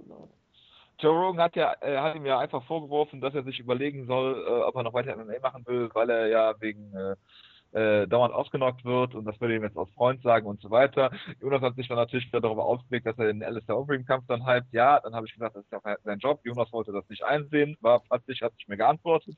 Das Übliche, was halt bei uns in diesem Gruppenchat ja, ja, ja, ja, komm. Der Meinung, äh, Joe Rogan hin oder her, ähm, Brandon Schaub hat dem zugestimmt, deswegen ist für mich da auch eigentlich nichts gegen einzuwenden. wenn man das so öffentlich macht. Und, Das war so äh, wie Hakan Chakaloglu. Kannst du das nochmal sagen, bitte? Nicht, nicht, Ak- nicht Ak- Hakan Chakaloglu. Entschuldigung. Ich habe den Namen richtig ausgesprochen. Shalanulu, glaube ich. Das Das G klingt nur so, dass das Mikrofon. sehr oft äh, stumm, genau wie bei Günduan. Aber das nur äh, nebenbei. Was ähm, nochmal Kevin De Bruyne? Ich weiß es nicht. Reden wir jetzt über. Also Brandon Schaub, der Schaubsauger, Schaubsauger. Ähm, ich habe ja schon nach dem Nogera-Kampf gefragt, dass er retired. Er geht mir immer auf den Sack. Ja. Ähm, und heult die ganze Zeit rum oder wie auch immer. Dementsprechend, äh, ja. Rogan gegen äh, äh, im Interview mit äh, Brandon Schaub ist natürlich Pest oder Cholera, aber gut, das nur nebenbei. Ähm, Christiane Cyborg Justino war anwesend bei der UFC-Show, hat erste Reihen äh, bekommen von Dana White, obwohl er schon öfter seine Differenzen hatte mit äh, der guten Frau Cyborg. Ähm, es könnte daran liegen, dass Bellator gegebenenfalls Interesse an Cyborg hätte und jetzt, wo Scott Coker da am äh, Ruder ist, das gar nicht mal so ausgeschlossen. Von daher äh, scheint sich die UFC jetzt ein bisschen um die gute äh, Frau äh, zu bemühen. Und der Arbeit weiß, wie man Frauen behandelt. Das gibt's Ah, keinen. ah, also, wenn das einer weiß, dann Dana White. Der schippt sich sogar extra, wenn jemand Skifahren will oder so, schippt er sich einfach die ganze Einfahrt voll Schnee in Las Vegas. Das ist überhaupt kein Problem für Dana White. Las Vegas ist der White Stadt. Ja. Gut, Jonas, willst du noch was dazu sagen? Äh, nee. Gut, dann war's das für die News-Ecke. Aber ein Glück haben wir noch eine Show zu previewen. Nächste Woche ist es nämlich soweit. Äh, ist es am Freitag oder am Samstag? 20. ist der Samstag, glaube ich, ne? Ja. Und zwar Lyoto Machida gegen Steve Holloway. Ich sehe die Card gerade das erste Mal. Es ist eine hervorragende Card. Nicht. Ich dachte, du meinst das ernst. Entschuldigung. Nein, nein, nein, nein. Äh, ja, die Frage ist halt, wie wird Machida den Kampf finishen? Ich sage nicht mal, dass er, dass er über die Distanz gewinnt. Ich sage mit einem Schlag. Das ist eine linke gerade, ne? Ich meinte jetzt eigentlich mit einem Schlag am Boden, mit dem er ihm ausnockt, aber von mir aus auch das, ja. Achso, ich dachte jetzt hier so ein, so ein äh, Ryan Bader-Finish, dachte ich jetzt so dran. Ja, irgendwie sowas in der Art wird es schon sein, ja. Ich hätte niemals gedacht, dass ich mal bei Schlagkraft, als wir damit angefangen haben, ein Preview zu Lyoto Machida und Holloway machen würde. Und jetzt tippst du auch noch auf Holloway, oder wie? Ich habe schon immer gesagt, Ringer sind die größte Schwäche von Lyoto Machida und Sibyl Holloway wollten jetzt daraus einen Pitbull-Kampf machen, ihn gegen den Käfig drücken, zu Boden nehmen oder immer wieder mit kleinen Herfits auf ihn einhauen und das fünf Runden lang tun und dadurch eine unfassbar langweilige Decision holen. Ich könnte mir vorstellen, dass wenn der Kampf über die Distanz geht, äh, Machida einfach keine Chance hat. Obwohl er in Brasilien ist. Das hat er ja gegen Phil Davis auch schon nicht geschafft. Das ist natürlich ähm, richtig. Er hat aber auch schon mal so einen Titel verteidigt, obwohl alle Leute sagten, er hat den so einen Titel verloren. Da haben wir ja auch schon drüber geredet. Das ist auch schon lange Jahre her und es war gegen einen anderen Brasilianer. Und wir haben, glaube ich, alle unentschieden getippt. Oder Jonas? Äh, ja, Als wir es nochmal geguckt haben. genau. Der, der Kampf war im Jahr 2009. Das ist unglaublich Wir haben es doch extra nochmal geguckt. Du warst du da nicht dabei? Er war dabei und hat die ganze Zeit irgendwas äh, Themenfremdes gesagt, bestimmt, ja. Ich heute immer noch, ja. Das Aber gehört jetzt ja mal auch. ganz ehrlich, Sibyl Dunaway gegen Lutemisch, der klingt absolut vollkommen absurd. Es ist aber ein völlig gerechtfertigter Kampf eigentlich. Ja. Ich meine, klar, wenn Ja, ja. Lutemisch jetzt den Teilstab verloren hat, macht- musste dich wieder ein bisschen an- hinten anstellen. Sibyl Dunaway hat jetzt mit François Camon, wir machen es immer über Camon lustig, aber ich meine, der war ähm, hochgehandelter Kämpfer in der Mittelgewichtsklasse und das muss er halt irgendwie da gegen einen Topkämpfer kämpfen, hat sich diesen Kampf verdient. Jetzt kämpft er gegen Lotte Maschine, der aber auf einem ganz anderen Niveau wirkt als Sibyl Dalloway. Dalloway ist, kann ein sehr, sehr unangenehmer Gegner sein. Er hat gutes Ringen, er hat Kraft. Ich weiß nicht, ob er, die, äh, ob er wirklich das Grappling hätte, um eine Maschine am Boden irgendwie wirklich st- stark zu halten. Maschine hat gute Takedown Defense, aber ähm, ich sag mal so, Maschine ist in jedem Bereich überlegen und wenn Maschine den Kampf stehen halten möchte, hält er den Kampf stehen. Das Problem wird sein, dass er halt, er ist halt nicht mehr so passiv wie früher, aber Dalloway ist jetzt auch keiner, der so sehr die Sache drücken wird, der Kampf kann relativ langweilig werden, aber das wird mich dann nur die Karten spielen. Er wird sich Steve Delaroy zurechtlegen und ihn dann irgendwann in der zweiten, dritten oder vierten Runde auslocken und den Kampf beenden. Gut. Das glaube ich auch. Relativ klar. CB Dollaway-Kampf äh, gegen äh, François Camon habe ich damals im Presseraum bei UFC Berlin gesehen.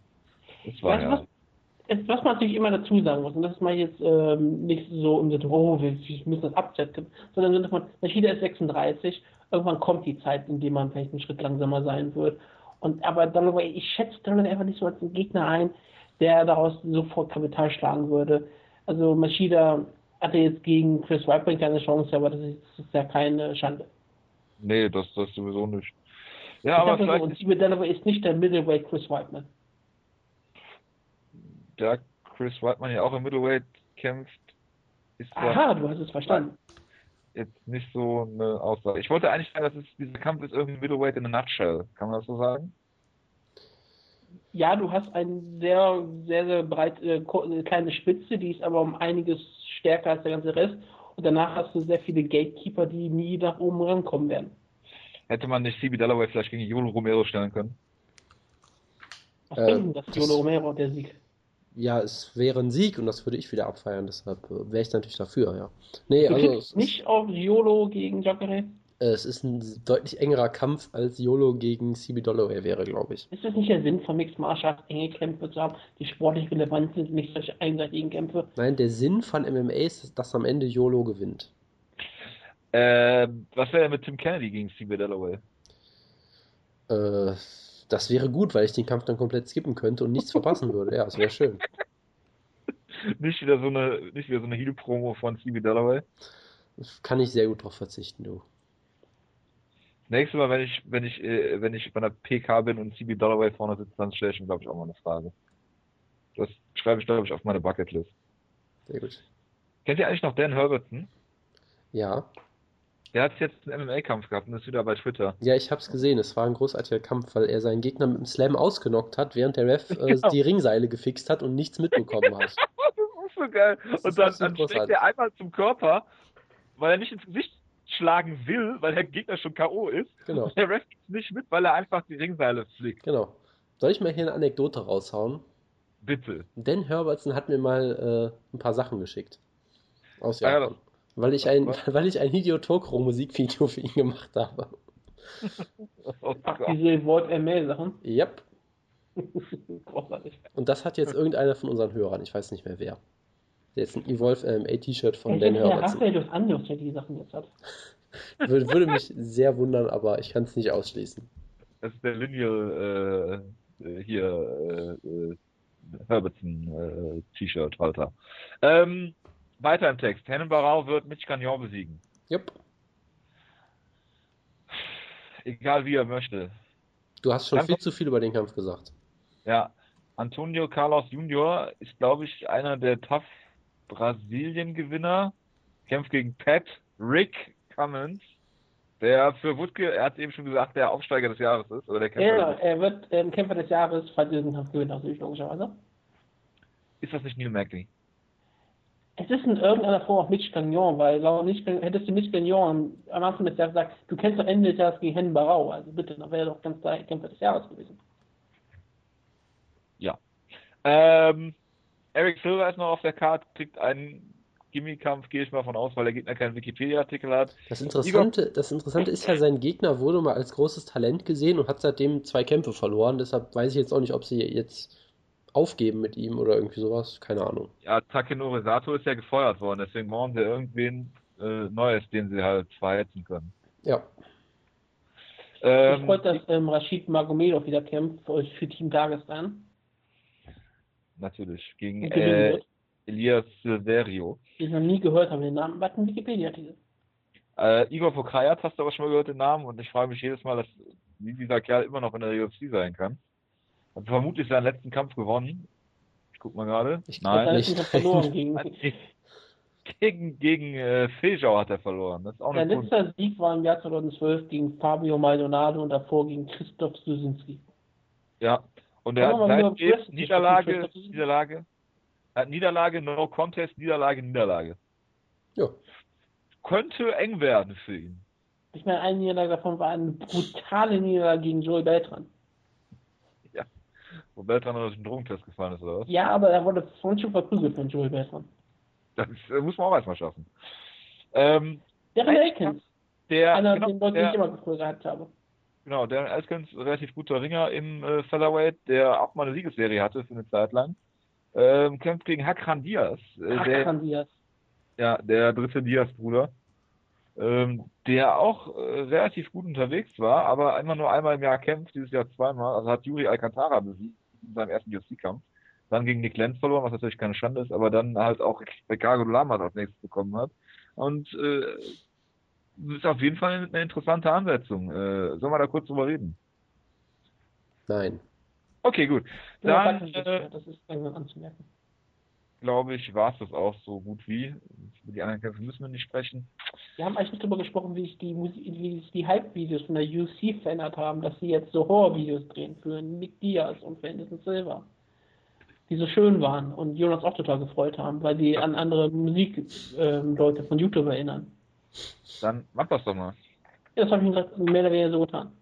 Auf jeden Fall finde ich es sehr schön, dass die UFC jetzt scheinbar davon weggeht, jeden Kampf nur mit ähm, Mike Goldberg Voice Clips zu hypen, sondern jetzt auch ein paar kleine Teaser zu machen. Die sind natürlich nicht offizielle Trailer. Aber ich fand ähm, dieser ganz kurze von Nick Diaz um einiges besser, der wirklich dann am Ende mit Don't Be Scared, He's Back, das war einfach wunderschön und klasse. Also, wenn die UFC so weitermacht, dann erreichten sie vielleicht doch noch irgendwann Bellator-Niveau. Auf jeden Wir Fall. müssen wenn den Voice-Over von Bellator holen, damit er dann irgendwelche russischen Kämpfer ankündigen kann. Ich würde gerne, also mein Lieblings-Bellator-Hype-Video ist wirklich Eric Prindle gegen Jay, äh, James Colossus Thompson. Ja, das wird auch nie mehr getoppt werden. Ich fand immer alle von Schlimenko auch viel besser. Gut, wir sind am Ende. Vielen Dank für die Aufmerksamkeit. Wird es dieses Jahr noch eine reguläre Ausgabe geben? Ich weiß es nicht. Das können wir den Zuhörern ja überlassen, ob sie eine reguläre Ausgabe haben wollen. Genau, also die, es, also entweder wir machen noch eine reguläre Ausgabe, wo Jonas auch noch dabei ist, aller Voraussicht nach, wo wir dann auch noch mal, ähm, ich weiß nicht, ob wir einen Jahresrückblick machen oder sowas. Ähm, Awards machen wir wahrscheinlich im Januar, ne? Dann müssen wir noch gucken, äh, Auswertung, ähm, Team Schlagkraft und äh, Good Times? Bad Memories gab's auch noch, ne? Wir Ja. haben noch ähm, Over Under. Das alles, ich weiß nicht, müssten die Hörer entscheiden, ob wir noch eine reguläre Ausgabe machen oder ob wir die äh, alljährliche Jahresendausgabe ohne den Jonas mit Jonas Liste machen. Ja, das, das machen wir natürlich so oder so. Ja. Also mir reichen auch eigentlich immer schon deine Listen, wenn du mir irgendwelche Interviewfragen schickst. Mit äh, Dan Hardy in Ringerclub zum Beispiel. Ja, Ähm, es muss doch illustriert werden auch alles. ja, natürlich, natürlich. Ja, bitte hinterlasst Feedback, obwohl wir heute zu dritt waren und zwischenzeitlich der Wutke und ich aus einer Höhle gesendet haben. Ähm, ich wünsche euch einen guten Start in die Woche. Äh, macht's gut. Wenn wir uns nicht mehr hören, wünsche ich euch schon mal schöne Feiertage. Den guten Rutsch sparen wir uns dann äh, auf fürs nächste Mal. Und ja, bis dahin, macht's gut. Ciao, ciao. Und,